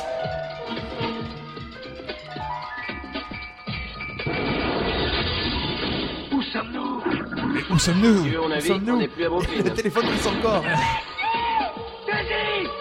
Lâche-la tout de suite Non. Ils sont frères. Ils sont plombiers. Ils sont frères et sont plombiers.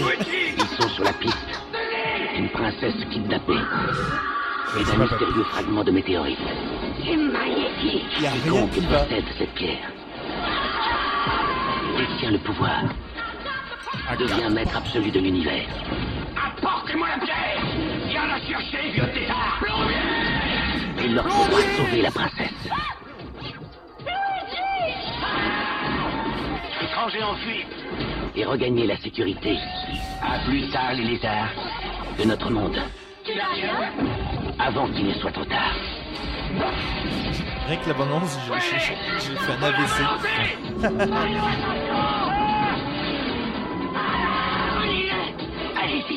On ne comprend rien à ce qui se passe. Pas du tout, mais même, vous avez Claudio, mais nous on comprend rien là. Voilà, on va arrêter le cauchemar là. Ouais, merci, merci. Et alors, et le pire, c'est que la- le son qu'on a, la musique qu'on a en fond dans l'abondance, on l'a pas dans le film. On l'a pas du On tout l'a dans pas le du film. tout. Dans le film, on a, alors, on a un peu de Queen, on a un peu de George Clinton, Ouais. euh, et on a le, le single du film. C'est un groupe suédois. Oh putain. C'est euh, le, groupe euh, Roxette, un groupe de pop rock suédois, qui, qui fait le, euh, le single. Et c'était prévu à la base pour tout à fait un autre film. Ils ont, fait- ils ont même fait les poubelles pour faire leur bande son. Oh. Ils ont, ils ont récupéré ça du film Hocus Pocus. Avec Ah, les et oui. Eh oui, il y, a- avait pas Sarah Jessica Parker dans ce film?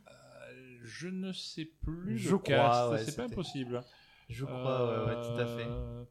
C'était Hocus, Hocus Pocus et trois sorcières. Oui, Sarah Jessica Parker, Bette Midler Bette Midler. aussi. Voilà, c'est ça que je, c'est là que je voyais en plus euh, comme actrice. voilà. Mais euh, non, non, mais c'est, c'est voilà, ils ont, ils n'ont rien pu faire avec ce film. euh, Ils ont même pas pu faire une, musique. Voilà. Ah, c'est c'est vraiment un film. euh, voilà. On est désolé hein, pour. Ah, bah, soyez désolé pour moi surtout, hein, déjà. Moi je l'avais vu, hein, et toi tu ne l'avais jamais vu. oui, mais je sais pourquoi. Ça, on appelle ça le bon goût.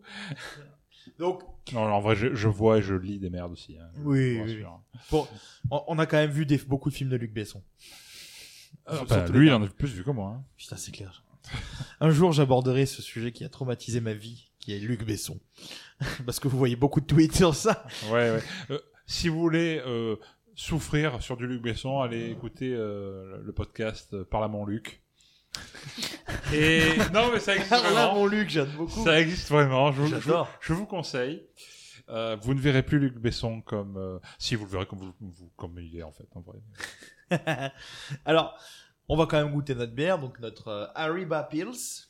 Arriba? Non, c'est la Riba Pils. Donc- c'est pas Arriba Pils. On va, on va être très bref parce que c'est vrai qu'une dégustation en radio c'est un peu compliqué, mais écoutez, euh, écoutez, Écoutez, elle est dans un écoutez, verre. un mec on dirait Chirac quand je parle des fois. Écoutez, euh, Et manger des pommes. et manger des pommes, manger des pommes. Non, euh, bah, tu vois, c'est ce qu'on disait, c'est une pils, donc du coup, euh, c'est une robe très claire. J'espère qu'elle a pas de C'est goût de doré. Pils. C'est doré, c'est très clair. Ah, cette blague. Oh, C'est- ça va. oh. Donc c'est voilà, c'est une robe dorée très claire. On a une mousse bah, qui pas. est quasi inexistante. Ouais, voilà. Il n'y a pas beaucoup. Alors après peut-être que si on a, on s'est partagé une canette là pour pour commencer. Donc éventuellement peut-être qu'il y a une mousse qui va se former normalement, mais ce sera une mousse fine et assez éphémère. Hein, donc en général ça ça tient pas beaucoup. Bah, on est c'est euh, bah, c'est très malt, Ouais, c'est très, céréales. mal. C'est très très. Hein. Ouais, y a pas, y a, C'est pas de- classique, hein. Ouais, voilà, c'est vraiment. C'est de la vraiment, euh. c'est une bière classique et donc au goût c'est il y a, y a un paparazzi avec nous. Et la mamara dit aussi. Et quand on boit, ça, c'est pas très radiophonique. C'est pas très radiophonique quand on boit. Je raccourcirai. Mais... Titre de sa sextape. c'est vrai. Mais- Comment tu sais? Bon, ta femme qui au goût, c'est vrai. Ah, je, je suis, je suis flatté. Non mais Et non pas la flatulence. au, au goût, euh, c'est très classique. Hein. Un peu amer hein, quand même, je trouve moi sur la fin. Ouais, Il y a une petite amertume sur la Petite fin, ouais. amertume, hein, quand même, tu vois, c'est, ça se dénote un petit peu des, des pilsener plus classiques, on va dire, qui sont moins amers, pour convenir plus à des palais, euh, euh, on va dire, euh, moins avertis, tu vois. Euh, mais ouais, c'est, euh, ouais, c'est, c'est, c'est classique. C'est pas mauvais, ça change, C'est extrêmement classique. Ouais, ça, mais c'est classique. c'est vraiment, c'est vraiment. la- Alors, presque, je dirais, c'est dommage de l'avoir en petite euh, cont- contenance. Une canette de 33 centilitres. Ouais, Parce que ça, c'est vraiment le style de bière que tu bois sans soif à l'apéro. Quoi. Enfin, ouais, une bonne tu- pinte. une enfin, pinte, deux pintes, etc. C'est vraiment c'est- quand on va en République Tchèque, en Pays de l'Est, en Pologne ou quoi que ce soit, c'est le genre de bière qu'on te sert en mangeant et que tu Tout à fait. bois comme de l'eau.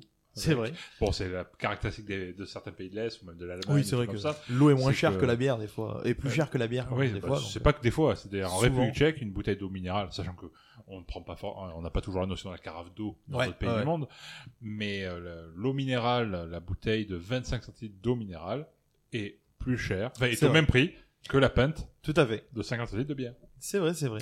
Donc c'est c'est ouais, c'est c'est c'est du classique. Après c'est parce que les les Américains, les pays de l'Est, ils font beaucoup de canettes de 44 et de 50 centilitres, les Américains, euh, les Anglais aussi. Et euh, tout ce qui est un peu, c'est vrai, euh, France, Italie, Espagne, Portugal, euh, tous ces trucs craft, en fait, c'est vrai que c'est plus de la canette de 33 ou de la bouteille. Il y a encore, euh, il y a encore quand même de la bouteille, mais euh, mais pas autant. Et bon, on va aller. Euh, bah moi, je vais vous faire un comme comme à chaque émission, je vous ai fait un petit, enfin, un quiz. Je sais pas si c'est un vrai quiz en fait, mais ça va être. euh, on va, je vais, en fait. J'en ai un qui triche, qui regarde les réponses de loin. Ah non, non, je déguste ma bière. Elle, est- elle est très bonne, elle passe bien, elle est fraîche, Elle elle est, ouais, Elle est très bien. Ouais, moi, j'apprécie. elle est désoiffante comme on ne dit Ouais. pas en France. Après avoir vu Super Mario, une bonne bière pour se consoler, c'est quand même pas mal. quoi. En fait, je suis en position fétale et je suis en train de, de boire la bière comme un doudou. Est-ce que, est-ce que vous voyez, chers auditeurs, le, le bébé Voldemort dans Harry Potter, à poil et recroquevillé, un peu sanguinolent Eh ben voilà, c'était Eric, en fait, après le, après avoir vu Super Mario. Et juste après, j'ai reçu des insultes par message. Non. Super Mario, donc, c'est, a été adapté en film, et c'est pas le premier film, euh, le premier jeu vidéo, pardon, qui a été adapté en film. Il y en a eu. Et c'est sans doute pas le seul Beaucoup. non plus. Et ce serait pas le seul. Le problème, c'est que la plupart du temps, les adaptations de jeux vidéo au cinéma, c'est de la merde. Soyons-le. Moment Jean-Pierre Coff. Moment Jean-Pierre Coff. Eh ben oui, c'est de la merde. Non mais c'est clairement d'obesque. Il y en a eu beaucoup. Il y a très peu d'adaptations que je Alors, peux dire qui ont été. Quelle adaptation de jeu vidéo on pourrait qualifier de bien? Est-ce que vous avez une idée, vous? Tomb Raider. Je Eh ben, vu. On va, on, on va en aborder quelques-unes Spoiler, j'ai trouvé une réponse avant même la question. Je veux mon point. et on va voir ensemble. Donc, je vais vous donner en gros le pitch du jeu et vous allez simplement trouver le, le film euh, en question. Ah, j'ai trouvé un, jeu qui- un film qui était bien, adapté d'un jeu. Alors, bon, pour le premier film, donc on suit une sorte de soldat euh, qui combat des démons dans l'espace. On est en vue à la première personne et son nom a donné le, enfin le nom du jeu a donné le nom à un style de jeu justement. Doom. Doom. Doom, Doom-like, le fameux Et Doom-like ne pas confondre avec Netflix. De Doom. de Doom. Doom. Doom, qui était initialement Wolfenstein 3D, je crois. C'est pas le même jeu. Pas le même jeu, mais jeu. C'est le même style moteur, de- le même style. je sais même pas si c'est pas ID les mêmes Software. équipes, voilà. C'est des software ouais, à la base. Et euh, bah, Doom, donc avec euh, Enfin, notre- ID Software. plutôt. ID Software, ouais. Doom qui, a été, qui est notamment un film avec Rosamund Spike et Dwayne Johnson, qui est relativement passable, qui avait quelques bonnes idées. Parce qu'il y avait un passage. Il y a aussi, Oui, euh, il y a pas. Karl Urban dedans? Oui, il y a Karl Urban. C'est Ouais. le héros, je crois. Je crois que c'est celui qui, Euh, C'est celui qui survit à la celui fin. qui survit à la fin, voilà. Karl Urban qu'on peut voir dans. Mais il y a quelques The bons passages quand même. Il y a les passages en Oui. vue subjective. La, la- la euh, vue subjective est très bien ouais. faite. Est très bien faite. Ça, après, le film en lui, en lui-même est pas Ouais, fou. Pas fou. Voilà, c'est voilà, c'est c'est pas angoissant, c'est pas hyper bien fait, mais ça va dire que c'est amusant. Ensuite, euh, ben, on va suivre le second film. On suit les aventures de héros qui sont pas super super fans des labos pharmaceutiques. Euh, Les Pokémon? Non. Resident Evil. Oui, tout à fait. Ah. Resident Evil, euh, la saga euh, jeu vidéo qui s'est fait littéralement euh, violer par les films de Mila Jovovich parce que c'est une mari. catastrophe. surtout. Ouais, et son mari, c'est une catastrophe. Ce Alors, film. C'est une catastrophe. Je dois avouer que j'ai un petit plaisir coupable. J'ai j'ai dû en voir deux ou trois au cinéma. Ouais. Et franchement, ben, c'est nul, hein Mais c'est mieux que Super Mario Bros. Quoi. Non, mais il y a des films nuls que moi-même je regarde en plaisir coupable. Mais c'est vrai que si vous prenez la saga originelle, Ah, ça n'a rien à voir. hein. ça n'a rien à voir. Les mecs, ils ont dit, au bout du troisième épisode, je crois qu'il se passe dans Raccoon City, justement, bon, on sait pas quoi foutre. Eh ben, on va choisir un mec, on va l'appeler Léon Kennedy. on va prendre une nana, on va l'appeler euh, Claire Hitfield. Et puis voilà, c'est fait. En fait, ils ont juste repris des, des, des trucs, mais Ouais, ils ont mais absolument ont- quasiment rien appliqué. Name dropping. euh. Voilà, du coup Netflix sort apparemment un film en image de synthèse ou une série là euh, bientôt qui va, ouais. qui visiblement va connoter avec l'univers. Alors Resident Evil en plus euh, Connoté avec mini. connoter l'univers, je sais pas si ça se dit. Je ne suis pas sûr. Je suis pas sûr non de ma phrase. Non. Connotation. Je ne pense pas. Non, pas du tout. Qui va coïncider peut-être, c'est peut-être mieux. Non Non plus. Coléa, peut-être Collé- à l'univers, ouais. je perds mes mots. Qui va être collé à l'univers, donc euh, euh, ça va être voilà plus collé à l'univers du jeu parce que Coordonné Non. Coordonné. Ouais, je ne sais pas. Bon. Je, je, je, je cherche un mot en qui pourrait aller. Remplissez ce mot de podcast Voilà. ici. Ouais, on fait ça en mode blanc manger coco qui va hum, hum, avec avec ce jeu et là il y a les pires trucs qui vont sortir non voilà ils vont je crois voilà Netflix va sortir un truc comme ça et puis les, les jeux vidéo ont fait l'objet de remake et de reboot euh, tout récemment donc bah du 2 et du 3 euh, qui ont été qui sont ressortis sur les multi sur multi supports et euh, le 1 et avait été re- refait sur GameCube qui était absolument magnifique je trouve à l'époque et très bien fait. Et le, la suite qui avait été faite enfin la suite préquelle 0 qui était euh, pareil. Ensuite euh, ben, on va passer au troisième film. Alors là on suit une gosse de riche qui tue des dinosaures et qui fouille des tombes. Brice. Tomb Raider. exactement donc. Tomb Raider qui a été interprété par deux actrices Angelina Jolie puis Alicia Vikander A priori, le deuxième était, était paraît-il pas mal, mais. Le est- deuxième est beaucoup, Beaucoup- mieux, je trouve. Ah, je- Bah, Bah, le premier date des années 90, donc c'est quand même très entrée années Ouais, 90 en fait. je, dois, je dois avouer que j'ai esquivé la plupart des films adaptant des jeux vidéo. Ok. Ah, Euh, le celui avec euh, euh, Vikander, euh, Et- et pas franchement, euh, il se Il- regarde. ils se regardent bien parce qu'ils l'ont ils l'ont adapté à partir des nouveaux Tomb Raider parce que ça a été rebooté la saga. Parce Mm. que Mm. Je vous invite à voir la dernière vidéo du joueur du grenier sur Tomb Raider. Il évoque justement la chronologie de Tomb Raider et le déclin jusqu'au renouveau parce que les nouveaux sont beaucoup plus cinématographiques, je dirais, ils sont très réalistes et donc du coup ils ont créé la saga sur ce point de vue-là, tandis que ceux dans Genealogy c'est c'est plus euh, cheesy on va dire euh, Ouais. parce que bah, déjà à l'époque euh, le scénario de Tomb Raider il y en avait un mais l'adapter au film c'était un peu euh, Oui. compliqué donc euh, il y a pas de T-Rex et tout ça mais mais il y avait Daniel Craig qui, qui, qui apparaissait Mais j'avoue que j'ai arrêté les jeux vidéo principalement à partir du moment où ils sont devenus très cinématographiques. Mais Parce que autant j'aime le cinéma. un art narratif euh, oui, voilà, mais, au- mais ça a été déjà avant. oui oui Mais pour moi, il y avait, il manque euh, une- un aspect. Pour moi, le jeu vidéo, c'était à mi-chemin entre l'imaginaire Ouais. d'un, enfin pas d'un roman, mais d'un, d'un bouquin, et le côté euh, télévisuel ou, Oui, ci- c'est vrai. ou Mm. ou, euh, Tout à cinématographique. C'était à mi-chemin et c'était, bah, tu comblais dans un sens ou dans l'autre. Là, quand ça devient un film euh, à choix, ça fait un peu livre dont vous êtes le héros, mais aussi- ouais ouais, ouais. Même si tu agis un peu, mais c'était encore peu d'interactions, t'as un peu de- évidemment toujours du Ouais, de, ouais, ouais. de la manipulation, mais je trouve que ça a perdu un peu de son charme. C'est vrai. C'est mon côté vieux con, je l'assume. Alors, j'ai j'ai fait, dix- j'ai j'ai cité 10 films hein, dans mon truc. On arrive donc euh, au quatrième film. oui, c'est ça. Est-ce que tu as compté les long. points et est-ce que cette fois on saura qui gagne? Non, j'ai pas compté les points. Ah, j'ai gagné alors. Voilà. Le quatrième film, le, que- on incarne un tueur à gages qui peut biper à la caisse chez Lidl. Ah, Bateman, Bah oui. Bah oui. Hitman. Hitman, bah voilà. Code barre. Bah, Agent voilà. 47, donc qui a été adapté au cinéma euh, une première fois avec Timothy Olyphant Oh mon dieu, oui. et une deuxième fois avec je ne sais plus quel acteur. Et je crois que le scénario Je de base pas, est très similaire à Jason Statham dans le transporteur. Oui. Genre il y a des règles et Oui. tout ça, et puis oh, on va sauver le, la, la, le la jeune fille en premier était très un copier-coller. C'est un copier-coller de, de, de ça, donc euh, et toujours avec un chauve, sauf que lui il a un code barre. C'est- voilà.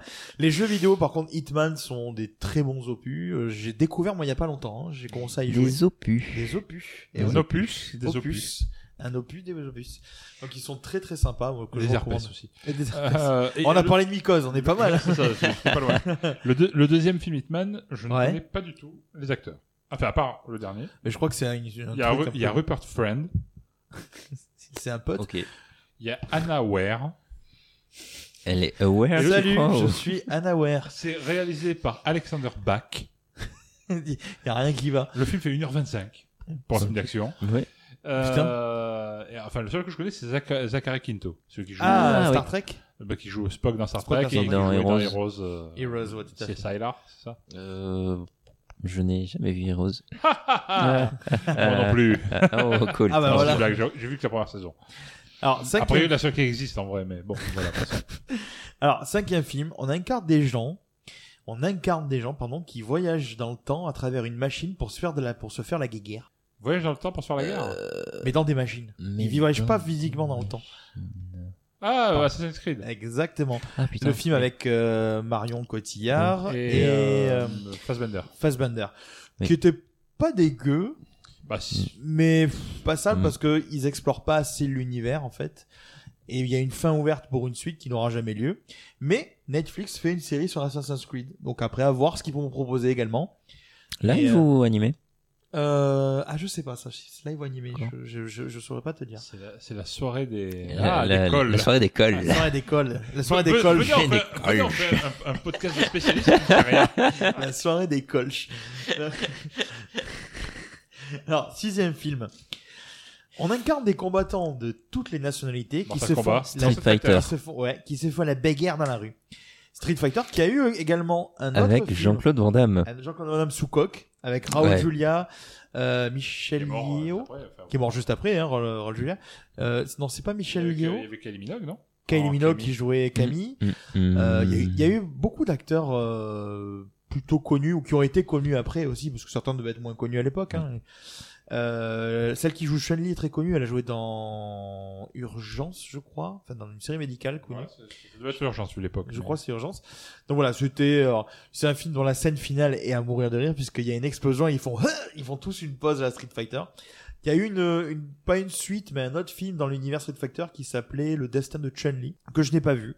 Euh... Et par contre, il y a un film animé qui était sorti à l'époque, qui était euh, sorti notamment en, en VHS en Ouais. France, bah, à l'époque où commençaient à ressortir les Akira, les trucs comme ça. Enfin, Ouais, pas, ouais. pas la première sortie d'Akira, mais la sortie à bas, à bas prix quand le, le, manga japonais, enfin, le manga Mhm. est, venu à la mode, quoi. Et notamment, euh, à l'époque, dans tous les magazines de jeux vidéo, pour attirer le jeune adolescent boutonneux, euh, Euh, il y avait la, des screenshots de la, de la scène de la douche avec Chun-Li sous la douche. où après elle va combattre. euh, D'accord, tout est fait pour. voilà, euh, non, mais, c'était, mais, mais le film était vraiment, franchement pas mal. Hein. Ce C'est film de- à l'époque, en animé, était très bien. Alors, je passe au septième. On suit les aventures d'un détective qui a un nom douloureux et qui fait du bullet time. Un Il y a un jeu, détec- il y a un jeu de mots en fait. Détective Ah. dit. Non, Hard. non, non, non. Il a le nom d'un de quelqu'un, d'un- d'un d'un ami que nous avons tous en commun, par exemple. Je vous donne un indice. Non, j'ai pas d'amis euh, qui pensent. Non. Un, un non, ami non, dont le prénom est une menace. Max. Max. Ah, euh, euh, répète ton, ton gag de départ, enfin ta, ta, ta description de départ. on suit les aventures d'un détective à New York qui a un nom douloureux. Max Payne. Voilà, et qui fait du bullet time. Ah oui. Évidemment. Évidemment, Max Payne. Donc adaptation avec Mark Wahlberg Mark qui aurait Wahlberg, pu ouais. le film aurait pu se passer l'essence, qui est un film pareil, Le très film aurait pu se passable. passer bien. non mais voilà, on peut se passer du film, mais le film a pas, il, il serait, pas appelé Max Payne, ça aurait été. Oui, c'est en fait, euh, Tu as voilà. pas, voilà, tu as pas beaucoup, euh, parce que Max Payne, le personnage en fait est très borderline, beaucoup plus profond, beaucoup plus euh, psychologiquement atteint, je dirais, parce qu'il est très affecté, euh, tout ça. Et c'était un, un jeu que j'aimais beaucoup, notamment les deux premiers, parce que c'était euh, façon BD avec une bonne petite musique de fond. Enfin, il y avait toute une ambiance qui collait super bien. Ça faisait un peu film noir. Enfin, c'était très sympa. Donc euh, voilà. Film euh, numéro 8, on suit encore des gens qui se font la bagarre, mais maintenant il y a Mortal des Kombat. monstres, des démons, et il y a le rire de Christophe Lambert. Mortal Kombat. Mortal Ah. Kombat. En Raiden. euh, Ah, en Raiden, voilà. qui- Scorpion. Finish him. Flawless victory. On peut dire que le film était barré. La suite, avec la première scène, la meuf dit Toi, tu vas mourir. C'était à mourir de rire. C'est parmi les, les pires jeux de- d'acteurs que je n'ai jamais Et, vus. et Et, ils ont sorti un film. Là, ils ont fait un, un reboot que je n'ai pas vu. Le- la série, là, il y avait une web série aussi il y a quelques années qui était pas mal du Ah tout. ouais, il y a eu une web là, série. là, là, le film est sorti. Mais le. Là, tout récemment, Tout récemment, ce- ce- ce- Oui, mais il est sur HBO, c'est ça? Euh, oui, mais Ouais. en... il est pas sorti en France en... sur une format Moi, en je VOD pas ou vu. en- Non, Je l'ai pas vu. Moi non plus. Ouais, je l'ai pas vu non plus. J'irai pas, euh, payer, j'irai pas payer une, une séance de VOD pour Mortal Kombat. Je suis désolé. Hein. Alors, avant-dernier film, est-ce que vous allez trouver On incarne plusieurs monstres dans ce jeu vidéo et on doit détruire un max d'immeubles sans se faire Rampage. tuer. Ou Rampage. Et ça, c'est le film de, de, de jeu vidéo que j'ai bien aimé. Mais moi aussi. Voilà, exactement. C'est celui-ci. Honnêtement, je l'ai vu seul au ciné Moi aussi. un 8 mai, ou un, jour férié, un truc, je sais pas quoi, Ça sent la tristesse quand elle dit ça, mais non. à Lyon. Je Hello, précise même, darkness, local- my old friend. dans une autre ville, euh, bah, j'ai- à la, à la Il canicule. pleuvait. J'avais un imperméable. Et je suis allé voir ça, mais en dé- de manière dépitée. Je me dis, mais je vais voir, qu'est-ce que je peux voir au ciné? Il n'y a rien ce- cette semaine au ciné où je les ai déjà vus. Et d'un coup, je vois un film avec Dwayne Johnson. Ouais, ok. Adapté d'un jeu vidéo. Ouais, ok. Avec un singe géant. Ok. Ouais, ok. Et un loup. et un crocodile. Un loup qui Un vole. loup qui vole. Mais je ne le savais pas au moment où je, je me souvenais plus du jeu exactement. Eh ouais. Et quand je suis rentré dans la salle, j'ai regardé ça, j'ai dit non, mais qu'est-ce que c'est cette merde, etc. Et en fait, tu as passé un bon moment. Voilà, après, au bout de, on va dire d'un quart d'heure, on rentre dedans. et C'est- bête, hein, mais ça marche c'est- super bien comme bêtise. quoi. Voilà, c'est pas le film de l'année, mais moi par exemple, pour l'anecdote, Ah, j'ai vu, vu ce- déjà. j'ai vu ce film euh, après deux autres films. Un avec Dwayne Johnson où il a une jambe en moins, Skyscraper. Skyscraper. l'a- Mais- et là, j'ai vu avec Bruce dans un petit mais, mais quelle merde ce film il a, c'est Dwayne Johnson, il a une jambe en moins, mais il fait du Dwayne Johnson. Donc Oui. le mec, il est invincible. Imaginez un pote handicapé qui euh, ferait du Dwayne Johnson. C'est bizarre quand même. Je pense que tous mes Ah, potes mais ce handicapés film seraient était morts. fabuleux, quoi. ce film était juste fabuleux. Ça, ça, ça a permis de revoir. Neve Campbell. quand même. Oui, il passe pas la première plateforme quand même, tu vois, euh, mes potes à moi. Mais et, et j'ai vu juste après un autre truc. Alors anecdote amusante parce que je l'ai vu en 4DX et donc j'ai fait putain, je me suis éclaté en 4DX parce que ça donnait tout rond, tu vois. Puis je l'ai revu un petit peu après, mais chez moi. Et en fait, c'était de la merde. C'était la 4DX qui a rendu le film bien. C'était Godzilla, le dernier. Je n'ai pas Ah, vu le oui. dernier Godzilla. L'effet 4DX, c'était Pas ni le terrible. dernier, ni le dernier dernier. Euh, moi, je l'ai pas vu le dernier, Godzilla Kong. le- L'effet 4DX est terrible parce que quand vous allez dans une salle 4DX, vous êtes tellement pris dans l'histoire euh, que du coup le film est paraît cool. Mais une fois que vous le revoyez sur un écran normal, vous faites mais. Ben, par- paradoxalement, je pense que la KDX ou la 3D ou le truc comme ça sont des choses qui amènent, ou l'IMAX, Ouais, ouais. ce- qui donnent de la valeur à la salle de cinéma. Oui. Alors, il y a les cinéphiles euh, comme nous, par exemple, enfin, sans dire qu'on est des grands cinéphiles non plus, mais Mhm. euh, qui aimons la salle, qui aimons le, le fait d'être concentré sur un film, de pouvoir découvrir un film avec une certaine communauté de personnes, euh, l'expérience cinéma. Mais il y a après, pour séduire plus de monde et pour donner une valeur à, à un Mm. prix du billet de ciné qui est quand même assez bah, qui, est Élevé. pas, qui est pas donné. Alors en France, on a quand même la chance d'avoir tout un système de de carte d'abonnement qui permet de. Yeah. Et là, c'était la deuxième bière qui s'ouvre. Euh, On en a trois. la, la, la carte d'abonnement qui nous permet d'amortir rapidement Tout à on va fait, dire, ouais, le- une salle de ciné mais qui n'est pas pris dans tous les ciné notamment pas forcément dans les dans les ciné euh, un peu d'auteur enfin Ouais, euh, ASC, comme on dit Euh, mais mais bon donc du coup le le, le le cinéma en tant que tel peut être aussi un bon moyen d'être euh, un lieu de- d'entertainment comme tu disais tout à l'heure exactement. avec la KDX, avec le, le, bah, on va dire l'attra- l'attraction, Les, Euh, les, les ScreenX, les, les Screen IMAX, euh, les IMAX 3D. en, ouais. taille d'écran, le la 3D pour l'effet l'effet visuel qu'on n'aura Ouais, pas ouais. acheté une télé 3D forcément, Bien sûr. on n'aura pas X paire de lunettes pour ça. Euh, ça peut être ça peut venir aussi du confort De, Tout à fait. de la chose. Euh, j'ai fait euh, bon, on a fait les salles des les salles des gros multiplex euh, du coin avec les, les sièges qui se rabattent, etc. Et encore, j'en ai fait aussi aux États-Unis avec des sièges, c'est des canapés qui se rabattent. c'est différent. C'est vrai. C'est des Mais- choses mais- totalement mais à- aberrantes. À, à. Marseille, nous on a le Reparcorp à, à la Joliette qui a justement des salles. Alors, c'est, par contre, c'est très cher. Hein. euh, faut quand même pas déconner, c'est quand même assez cher. Mais c'est une expérience, on va dire. Moi, je l'ai jamais faite, hein, parce que je crois que c'est dans les 35 euros la place. Mm.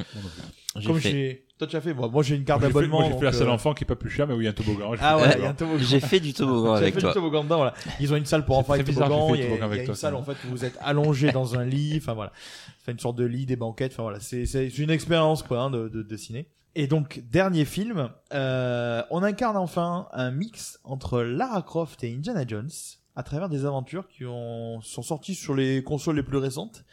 Et c'est des jeux vidéo qui ont été acclamés par les critiques. Et ces jeux vidéo ont inspiré les derniers Tomb Raider, justement. Uncharted? Exactement. Adaptation qui est pas encore sortie. n'est pas encore sorti. ouais. Jamais Avec joué. Tom Holland et Mark Wahlberg. Donc qui va être, je crois, qui va raconter le l'enfance, enfin l'enfance, La la jeunesse, jeunesse de Nathan Drake. Donc euh, donc pour finir sur ça, parce que quand même là je vous en ai cité 10, mais j'aurais pu moi aussi euh, vous parler de d'un d'un homme très connu dans le milieu euh, cinématographique de la merde qu'il fait, Uwe Boll. Oh mon dieu, non. Uwe Pitié. Boll, qui a quand même réalisé House of the Dead, Ah. Far Cry et le fantastiquement dégueulasse Postal. Donc euh, c'est quand même un mec qui à un moment donné avait quand même dit euh, bah, si vous aimez pas mon film, on va sur un ring et je vous pète la gueule. Il y a des journalistes qui se sont prêtés au jeu, sauf que le problème c'est que Uwe Boll il fait de la boxe. Il y a les vidéos, vous le voyez démonter les journalistes qui l'ont critiqué. Donc moi je dis Uwe Boll, ton film, tes films sont merdiques. Moi, je préfère où est Charlie, moi. Mais par contre, je pas peut-être pas combattre contre toi, mec. Ensuite, j'aurais pu parler aussi bah, de quelques autres films, donc je vais en citer rapidement quelques-uns que vous peut-être vous- vous-même connaissez. Il y a eu Prince of Persia avec Jack euh, Gyllenhaal, Je t'avais bien aimé celui-là. qui était pas Ouais. dégueu. J'avais aimé celui-là. Très, très bien. Euh, avec aussi un autre acteur connu, euh, Sir euh, quelque chose Kingsley, qui jouait. euh, Jenna Arterton. Et Ben Kingsley. Et Ben Kingsley. Voilà. Et- ouais. Il y a eu Warcraft qui a été, habi- qui a Ah, été ouais. adapté au ciné, que je n'ai pas vu. euh, le, fils de David Bowie, non Je euh, crois, Le réalisateur de Moon. Ah, semble, ouais. peut-être. Duncan Jones. Non, c'est pas lui qui a fait ça C'était pas mal d'ailleurs, j'avais trouvé que l'adaptation, c'était assez proche du, je confonds proche du jeu pas vidéo. quand même. ouais. Il y a eu Silent Hill qui a été adapté, que je n'ai vu. pas vu. Il y a eu Détective Pikachu avec Ryan Reynolds. Il paraît qu'il était pas mal. mais je Et il pas paraît que c'était pas si mal, mais je l'ai pas C'était vu. très fun, Donc après, voilà, c'est un autre genre de ciné. Hein, mais... C'est pas du Audiard, hein, on va dire. Ah oui, non, clairement pas. C'est bien ça, c'est c'est Clairement pas. Warcraft. Mais C'est c'était très fun. Il y a eu quand même Need for Speed, au secours. Oui, ça s'appelle Fast and Ouais, Furious. voilà, ce que Non, j'allais non, dire. non, non, on, on fera des Fast and Furious un jour, j'espère, parce que là, c'est moi qui parlerai des films à ce moment-là. Il y a eu l'adaptation de Angry Birds Hmm. en image de synthèse. En dessin animé, ouais. Oui, En dessin Après, raté. en dessin animé, il y a eu d'autres choses. Il y a eu d'autres choses. Il y a eu. Sonic, Il y a eu Sonic, film, ben, euh, Sonic, j'en parle justement, c'est dans ma, dans ma petite liste, qui a été Ah, récemment. pardon, je n'ai pas suivi ta petite liste. Mais non, non, mais qui a été, euh, qui a été, euh, qui est sorti, mais qui a été refait à zéro, si vous vous rappelez, Oui, parce qu'il le hérisson n'a pas plu. C'est le retour de Jim Carrey au cinéma aussi, ça faisait un moment qu'on l'avait pas vu. Il y a eu Tekken qui a été adapté au ciné, mais je mais, crois. pas, mais pas avec la Nissan. mais pas avec Liam Neeson. Alors Tekken, on en parlera peut-être un jour aussi. C'était le premier était bien, puis après ça commence à partir quand même en couille. Oui, à vois. part le générique. ouais. Euh, alors là- Non, le, le- le premier, franchement, j'ai bien aimé. Ouais, ouais, alors le deuxième, genre balance des grenades pour me dire où tu es. Le- sa fille qui balance des grenades sur les toits d'Istanbul. Elle a tué genre 50 personnes et c'est bon, je suis où tu es. Bah ouais, elle balance des grenades, mec. Donc euh, si tu n'arrives pas à capter le bruit d'une grenade. Non, il y a eu Tekken qui a été adapté, mais je crois que c'était beaucoup euh, sur le marché nippon ou chinois. Parce qu'on les a pas vraiment vus chez nous. Il y a eu Alone in the Dark qui a été adapté au cinéma. Euh, disponible, je crois, gratuitement sur Plex. Double Dragon. Oui, mais c'est un film que tu voyais énormément dans les vidéoclubs. Mais Exactement. Double Dragon, c'est avec euh, euh, notre ami Vandame Ou c'est pas le même? Non, c'est pas le. Ah, c'est pas le même. Double détente. Double détente, ouais. Ah, Double double détente. Non, Autant pour moi. Double Dragon, mais c'est un. Honnêtement, c'est ça, tu le voyais en affiche euh, dans les vidéoclubs. Je crois que je me demande Dans le vidéo futur en bas de chez moi, quand Non, j'habitais, euh, tu rigoles, mais c'est un peu ça. hein. quand j'habitais euh, dans le quartier de la Belle de Mai, pour l'anecdote, il y avait un vidéo futur et il y avait une grosse affiche de Double Dragon, je me souviens. Et Il euh... est sorti en 94, Double Dragon. eh oui, oui, oui, mais c'est l'époque. ah oui, je crois je- qu'il est sur Plex, hein, pour ceux qui Je ont Plex, me- c'est gratuit et c'est sur Plex, il me semble. Je me souviens pourquoi je... il- dans Double Dragon, c'est un Scott Wolf. Est-ce que vous vous souvenez de Scott Wolf? Non. Un acteur qui jouait dans la vie à 5. Oh Le- putain. Le, le frère qui finit alcoolique ou Ouais, euh, machin, etc. Et Pourquoi je connais ça l'autre, c'est Mark Dacascos, Craig Freeman. euh, Oh putain, et le dernier John Wick Le dernier John Wick et, et la série The Crow. euh, Et The Crow, ouais, tout à fait. Et, et vous avez aussi Robert Patrick dedans. Terminator 2, donc Voilà. le, le, le fameux T... C'est le T combien, euh, Terminator 2, Brice? T1000. T1000. T800 l'original. T800, voilà, et le T1000. TX, euh, la Terminatrice. Mais on Ah, n'en parle ouais. pas de cela, ils n'existent pas. En Non, fait. et ça s'est arrêté aux deux Terminator.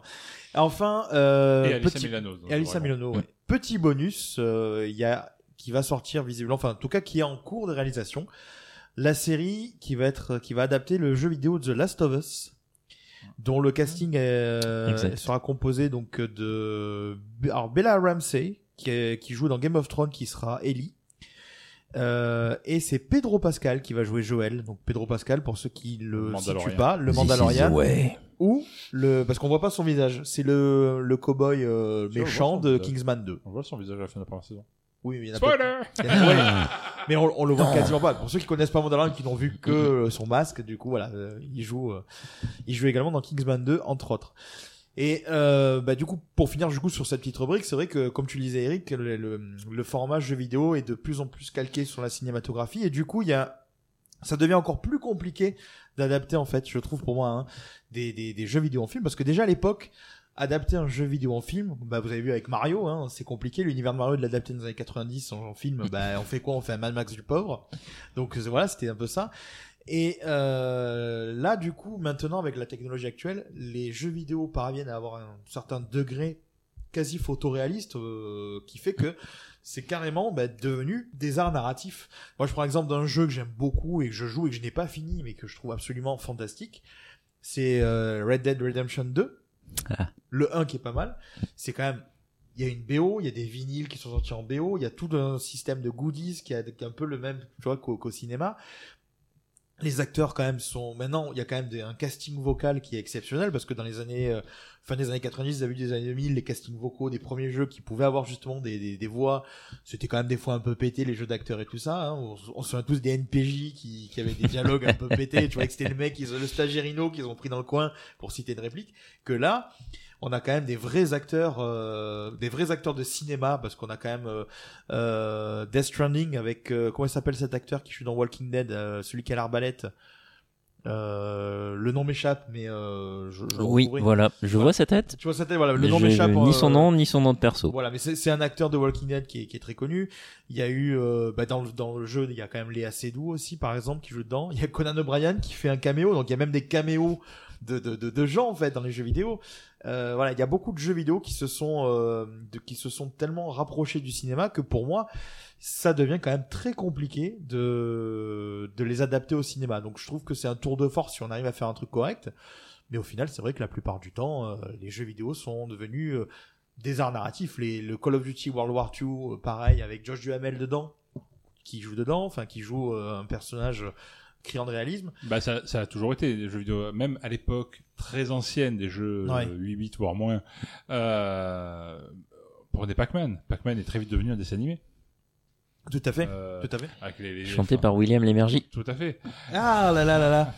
William a- Lémergie. Il y a eu, donc on a parlé de Super Mario. Là, tu parles des adaptations de jeux vidéo, The Witcher sur Netflix. The Witcher, ah oui, tout à fait, The Euh, Witcher, est ouais. un- est un- Qui paraît bien.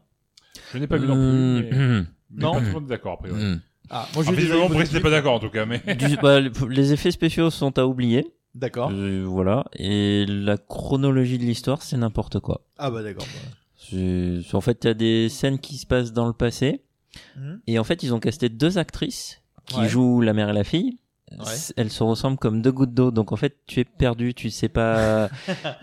Mais au bout d'un moment, tu comprends qu'en fait, ah mais en fait, c'est dans le passé. Oui, Ouais. d'accord. Mais D'accord, c'est- ouais, c'est- voilà. c'est- Et, et si on continue sur les, les, les jeux vidéo et le ciné, par exemple, Ouais. un film même très ancien comme Tron, Hmm. était aussi d'une inspiration, enfin liée aux jeux Oui, vidéo, etc. Tout à fait. Euh, je- J'en pensais à une autre il y a cinq minutes, mais j'ai oublié, donc du coup c'est ça tombe un peu à l'eau. Moi, Bon et après, et après les jeux- même les jeux vidéo, on parlait de bière, alors comme quoi. hein. ouais, moi, moi pour euh, Wargame peut-être?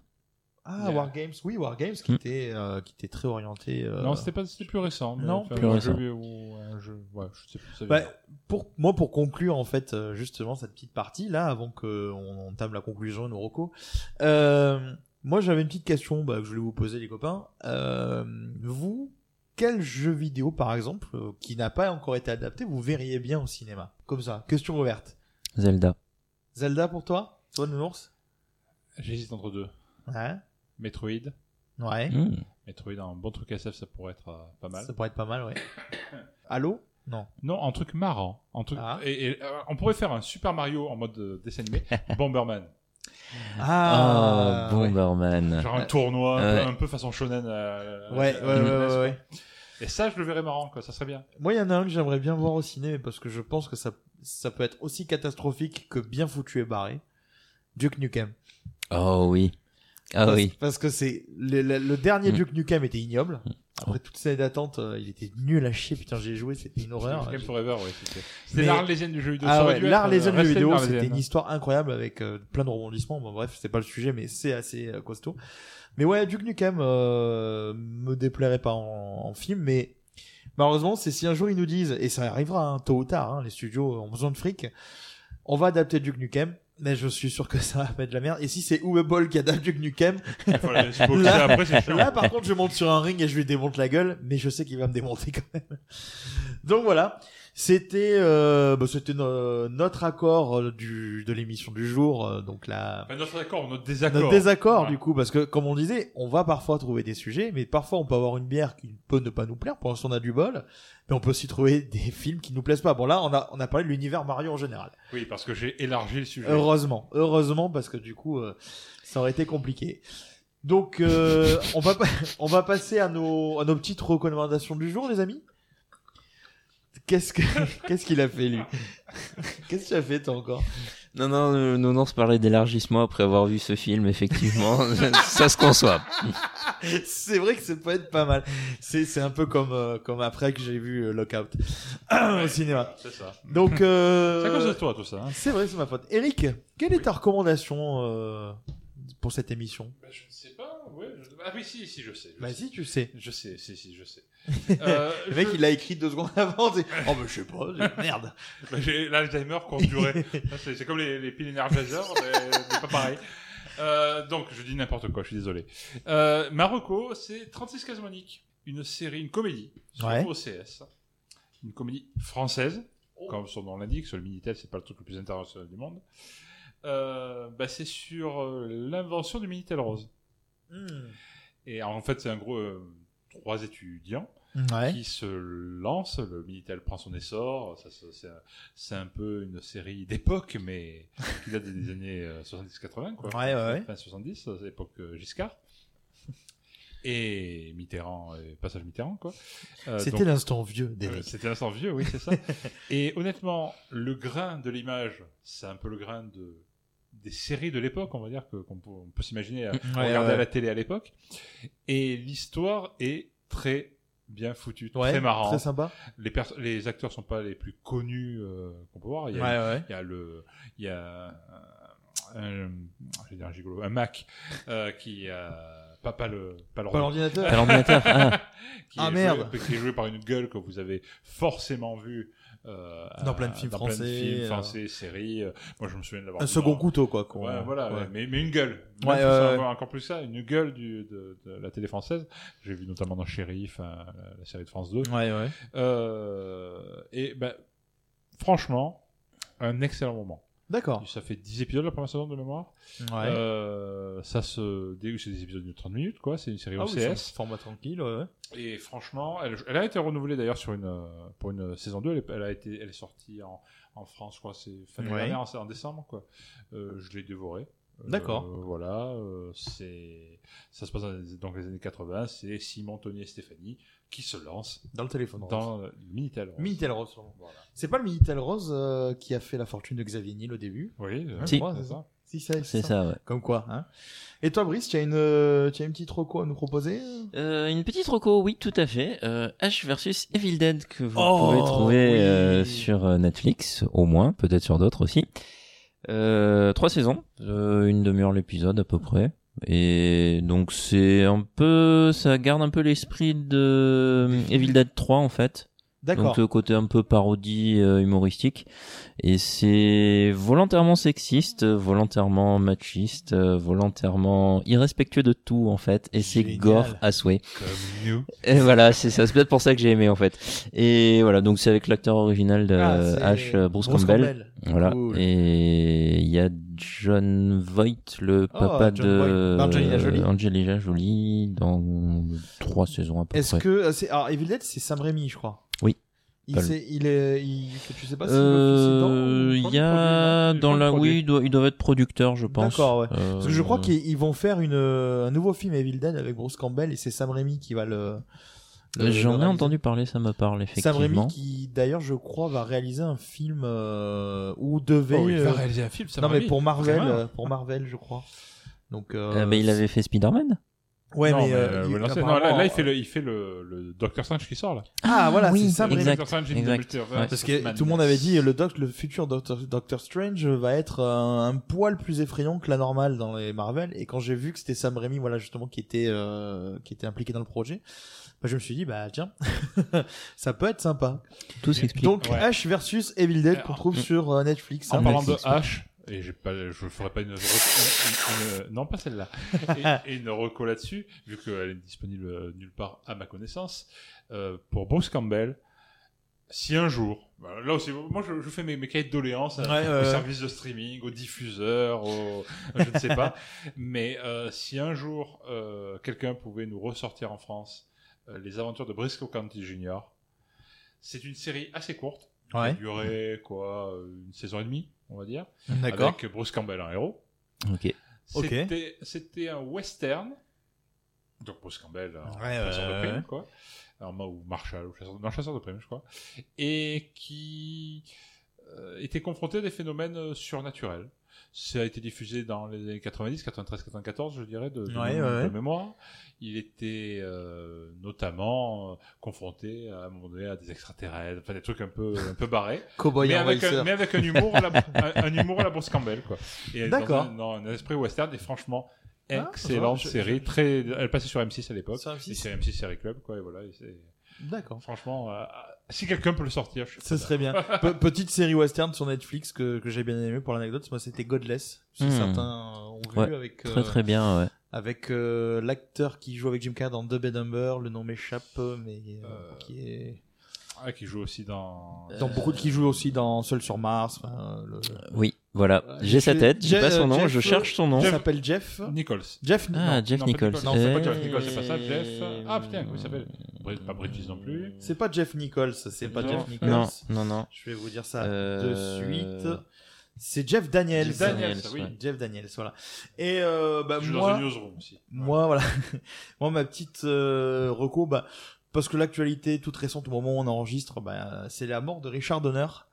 Donc, euh... C'est un reco, c'est la, la mort de quelqu'un. Non, non, non, c'est c'est- c'est- Alors autant moi, je, autant moi je recommande, j'essaie de recommander des trucs qui ne sortent, qui n'existent pas ou qui sont très obscurs. Autant lui, pop, Moi, je je vais recommander la recommande des mort. gens morts.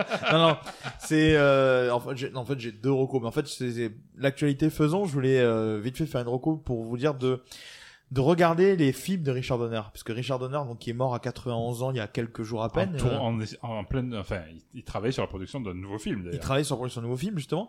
Donc, Richard Donner, pour ceux qui connaissent pas, et je vous invite à voir ses films, c'est Les Goonies, c'est Maverick, et c'est surtout, euh, aussi, le Goonies est aussi important pour moi, d'ailleurs, que, que, que celui-ci, la saga L'Arme Fatale avec Mel Gibson et Danny Glover, Et Superman, quoi. et Superman, Superman exactement. Le premier, le, premier, il en a fait plusieurs, non? Il le a deux. fait le 1 et le 2, je crois. Le 1 et le 2.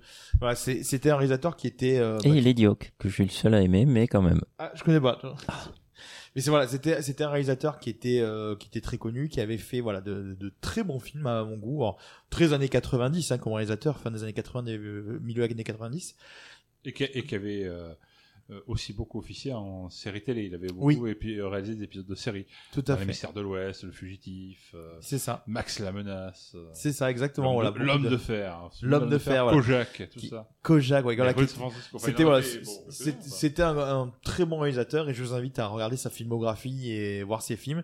Si vous avez envie d'en savoir plus sur l'arme fatale, euh, on a écrit un papier euh, sur les arts narratifs, sur la saga l'arme fatale notamment, donc je vous conseille de bah, de consulter l'article avant ou après le film parce que vous risquez peut-être de vous faire spoiler. Donc euh, si vous n'avez pas vu les films, ils sont disponibles actuellement de mémoire sur Salto pour ceux qui sont abonnés sur Salto. Je crois qu'ils sont même euh, aussi sur, ou sur Netflix ou sur Amazon Prime. Peut-être sur Prime. Netflix a pas a pas l'arme fatale en tout cas. Et ma vraie reco euh, de trucs actuels, hein, on va dire, c'est euh, une série que j'ai découvert pendant le confinement. Euh, c'est Umbrella Academy. Que T'as vu le blanc que t'as fait C'était magnifique. Ouais, t'as vu. On a fait exprès. On s'est re- on s'est regardé. Bah, enfin, on s'est caché sous l'ombrelle. Voilà, c'est ça. Oh là là là là. Voilà, moi c'est Umbrella Academy que je, je, je- franchement je suis pas parti avec d'a priori en fait. Hein, je je savais pas à quoi m'attendre du tout. Je connaissais pas la bande-annonce me disait rien. J'ai jamais lu le comics, donc j'ai regardé comme ça. Ça parle de super-héros, ça parle de voyage dans le temps, mais c'est assez barré en fait. Il y a un petit côté euh, Loki là, avec la TVA, je trouve, parce a ceux qui gèrent le temps. Enfin, ça m'a fait penser aussi à ça là depuis que j'ai- j'ai commencé Loki. Et euh, j'ai beaucoup aimé en fait. Les personnages sont assez cool. Les deux premières saisons là, sur Netflix euh, étaient plutôt bien menées.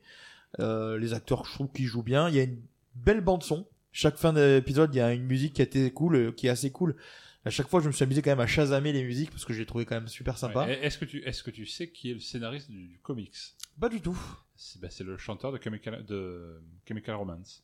Sans déconner. Oui, c'est euh, Gérard Way qui a Ah ouais. qui a écrit le comics, qui a écrit d'autres comics depuis hein, d'ailleurs. D'accord. Mais, donc euh, du coup le côté musical de, Ouais, la, ouais, ouais, de ouais. la série, je pense qu'il est soit il y est pour quelque chose, soit les créateurs de la, de, de la série télévisée ont un peu Excellent. tablé dessus quoi, vu, vu le contexte.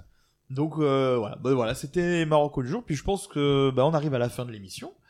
Donc euh, bah, avant de co- conclure définitivement, on va faire euh, Définitivement. définitivement. on, on- on va- Jusqu'au prochain. On va Voilà. remercier, on, on va, on va remercier tous ceux qui, euh, Nous supportent. qui nous ont écoutés, qui nous supportent, parce que le, le podcast, qui ne sont pas là, le on pense à eux. le podcast est en ligne, ça y est, enfin depuis euh, depuis qu'on l'a lancé là. Euh, on a eu de très bons, de très bons retours positifs euh, et constructifs, donc on vous remercie. On a eu euh, des Tipeee. Donc ça c'est cool. On a eu des tipeurs. On a eu des tipeurs, donc ça c'est cool. On, remer- on les remercie beaucoup. Ouais. Merci pour les bières. Voilà. Euh, également. Bah du coup ça sert à ça. Voilà, du coup ça sert à ça. Et euh, voilà, donc merci en fait pour euh, tous les partages qu'on a eu, euh, les gens qui se sont abonnés, on a les, nos, nos stats en fait qu'on a vu un petit peu bouger euh, très rapidement, donc c'est assez cool. On a vu qu'il y avait des gens qui écoutaient, on a eu des, des, des compliments, donc ça fait très plaisir. Ouais, ça, ça, motive, ça motive à ça motive continuer. à continuer. Voilà, je suis désolé, hein, Donc, coup, euh, on va voilà. continuer. Désolé, hein, on, peut- on- on parlera de, de films peut-être mieux, hein, on espère. Bon, visiblement la prochaine émission c'est pas ça, hein, mais Non, non, non. on n'est pas Nanarland, hein, mais voilà. Donc, euh, Après, bah, pour, je pense que après deux, deux épisodes où on va faire des films, enfin, ou des concepts parfois un peu moyens, Ouais, je ouais. pense que celui d'après, il faudra quand même qu'on remonte un peu le niveau. j'ai- trouvé une bière qui Niveau devrait. vidéo. euh, oui, oui, j'ai trouvé. J'ai trouvé une bière qui devrait qui devrait remonter le niveau justement. Donc euh, pour le podcast, donc vous pouvez nous retrouver sur la plupart des plateformes euh, de streaming, donc euh, Deezer, Spotify, euh, iTunes, TuneIn, Podcast Addict, Podcast République. Oui, les de podcast. Voilà, Google Où vous- Podcast. où Vous pouvez vous permettre de nous mettre des bonnes notes, des 5 étoiles et tout comme ça. Voilà. Je ne sais pas si ça sert vraiment à quelque chose, mais tous les autres podcasteurs que j'ai écoutés dans ma vie disent ça. Il dit ça, mettez Donc- 5 étoiles. Donc mettez 5 étoiles à nous aussi parce que sinon on va se sentir un peu, un peu tout nu. ou, ou frère, mets un pourboire et un pouce bleu, mais je crois que ça c'est dans les Uber Eats, mais c'est pas la même. Vous pouvez nous retrouver donc euh, sur euh, le site internet lesbiernarratifs.com où à chaque publication d'émission, en fait, on va vous publier un article sur lequel il y aura des extraits, euh, des infos sur les brasseries, etc., etc. Donc euh, pour compléter votre écoute. Donc en vrai, si là vous nous entendez, vous nous écoutez, vous savez ce qu'on va dire dans le, dans le podcast. Donc Voilà. peut-être abonnez-vous avant pour être au courant. Oui, quoi. oui, voilà, mais vous le saurez. Il y a, euh, vous nous retrouvez donc sur les réseaux sociaux, donc euh, Facebook, euh, Twitter, Instagram et LinkedIn. Donc euh, à chaque fois, les bières narratives, sauf sur Twitter, les bières narratives, ça s'arrête au V parce que je voulais Et pas aller plus qu'il n'y a pas loin. lait d'ailleurs non Il plus. y a pas la, non, c'est bières narratives. euh, Voilà. Vous tapez les bières narratives, vous nous trouvez sur Twitter dans tous Ah, les en cas. fait, sur Twitter, on est as- asthmatique. On Voilà, tout exactement. on, a, on, a, on a perdu notre souffle. Donc, euh, on, on publie assez régulièrement des, des, des petits teasings sur nos émissions, des bières qu'on trouve, etc. Donc voilà, c'est Et des conneries. et des conneries, hein, parce qu'on s'amuse un petit peu. Euh, pour euh, et on a aussi notre page Tipeee. Du coup, je parlais des tipeurs, donc euh, également euh, sur Tipeee, vous nous retrouvez sur les euh. Sur le site, il y a le lien de façon affiché direct sur la page Tipeee et nos deux C'est bien sites. fait quand même. C'est bien fait. Et nos deux sites respectifs, donc moi, The donc thebeerlantern.com, donc que vous pouvez trouver également sur le réseau, donc Facebook, Twitter, Instagram et LinkedIn euh, de la même manière. Et toi, Eric? Ben moi, c'est les arts narratifs euh, sur bah, évidemment www. Lesartsnarratifs.com. HTTPS. Voilà. Euh, les arts narratifs sur Facebook, arts narratifs sur Twitter, les arts narratifs sur Instagram. Bref, arts narratifs, bière lanterne, bière narrative. Voilà, Ah, bah, vous, avez, vous avez de quoi remplir votre flux, avoir l'impression que vous avez beaucoup d'amis. Exactement. Donc voilà, c'est la fin de cette émission. Merci encore Brice d'être venu avec nous et d'avoir bu des bières avec nous et participé avec nous.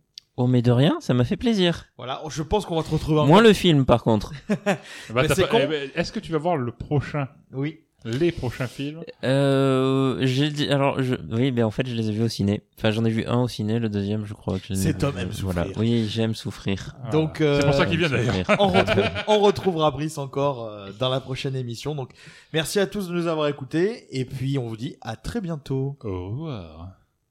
Tatin, tatin.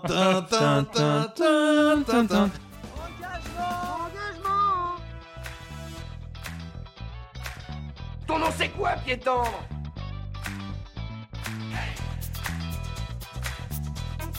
On a frôlé la catastrophe.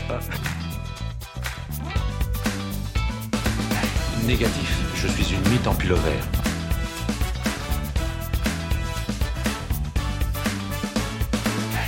moi aussi, je te fais son cul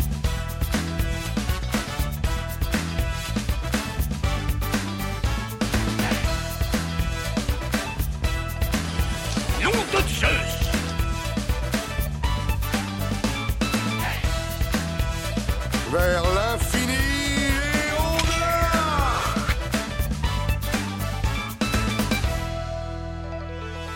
C'était pas mauvais, c'était très mauvais.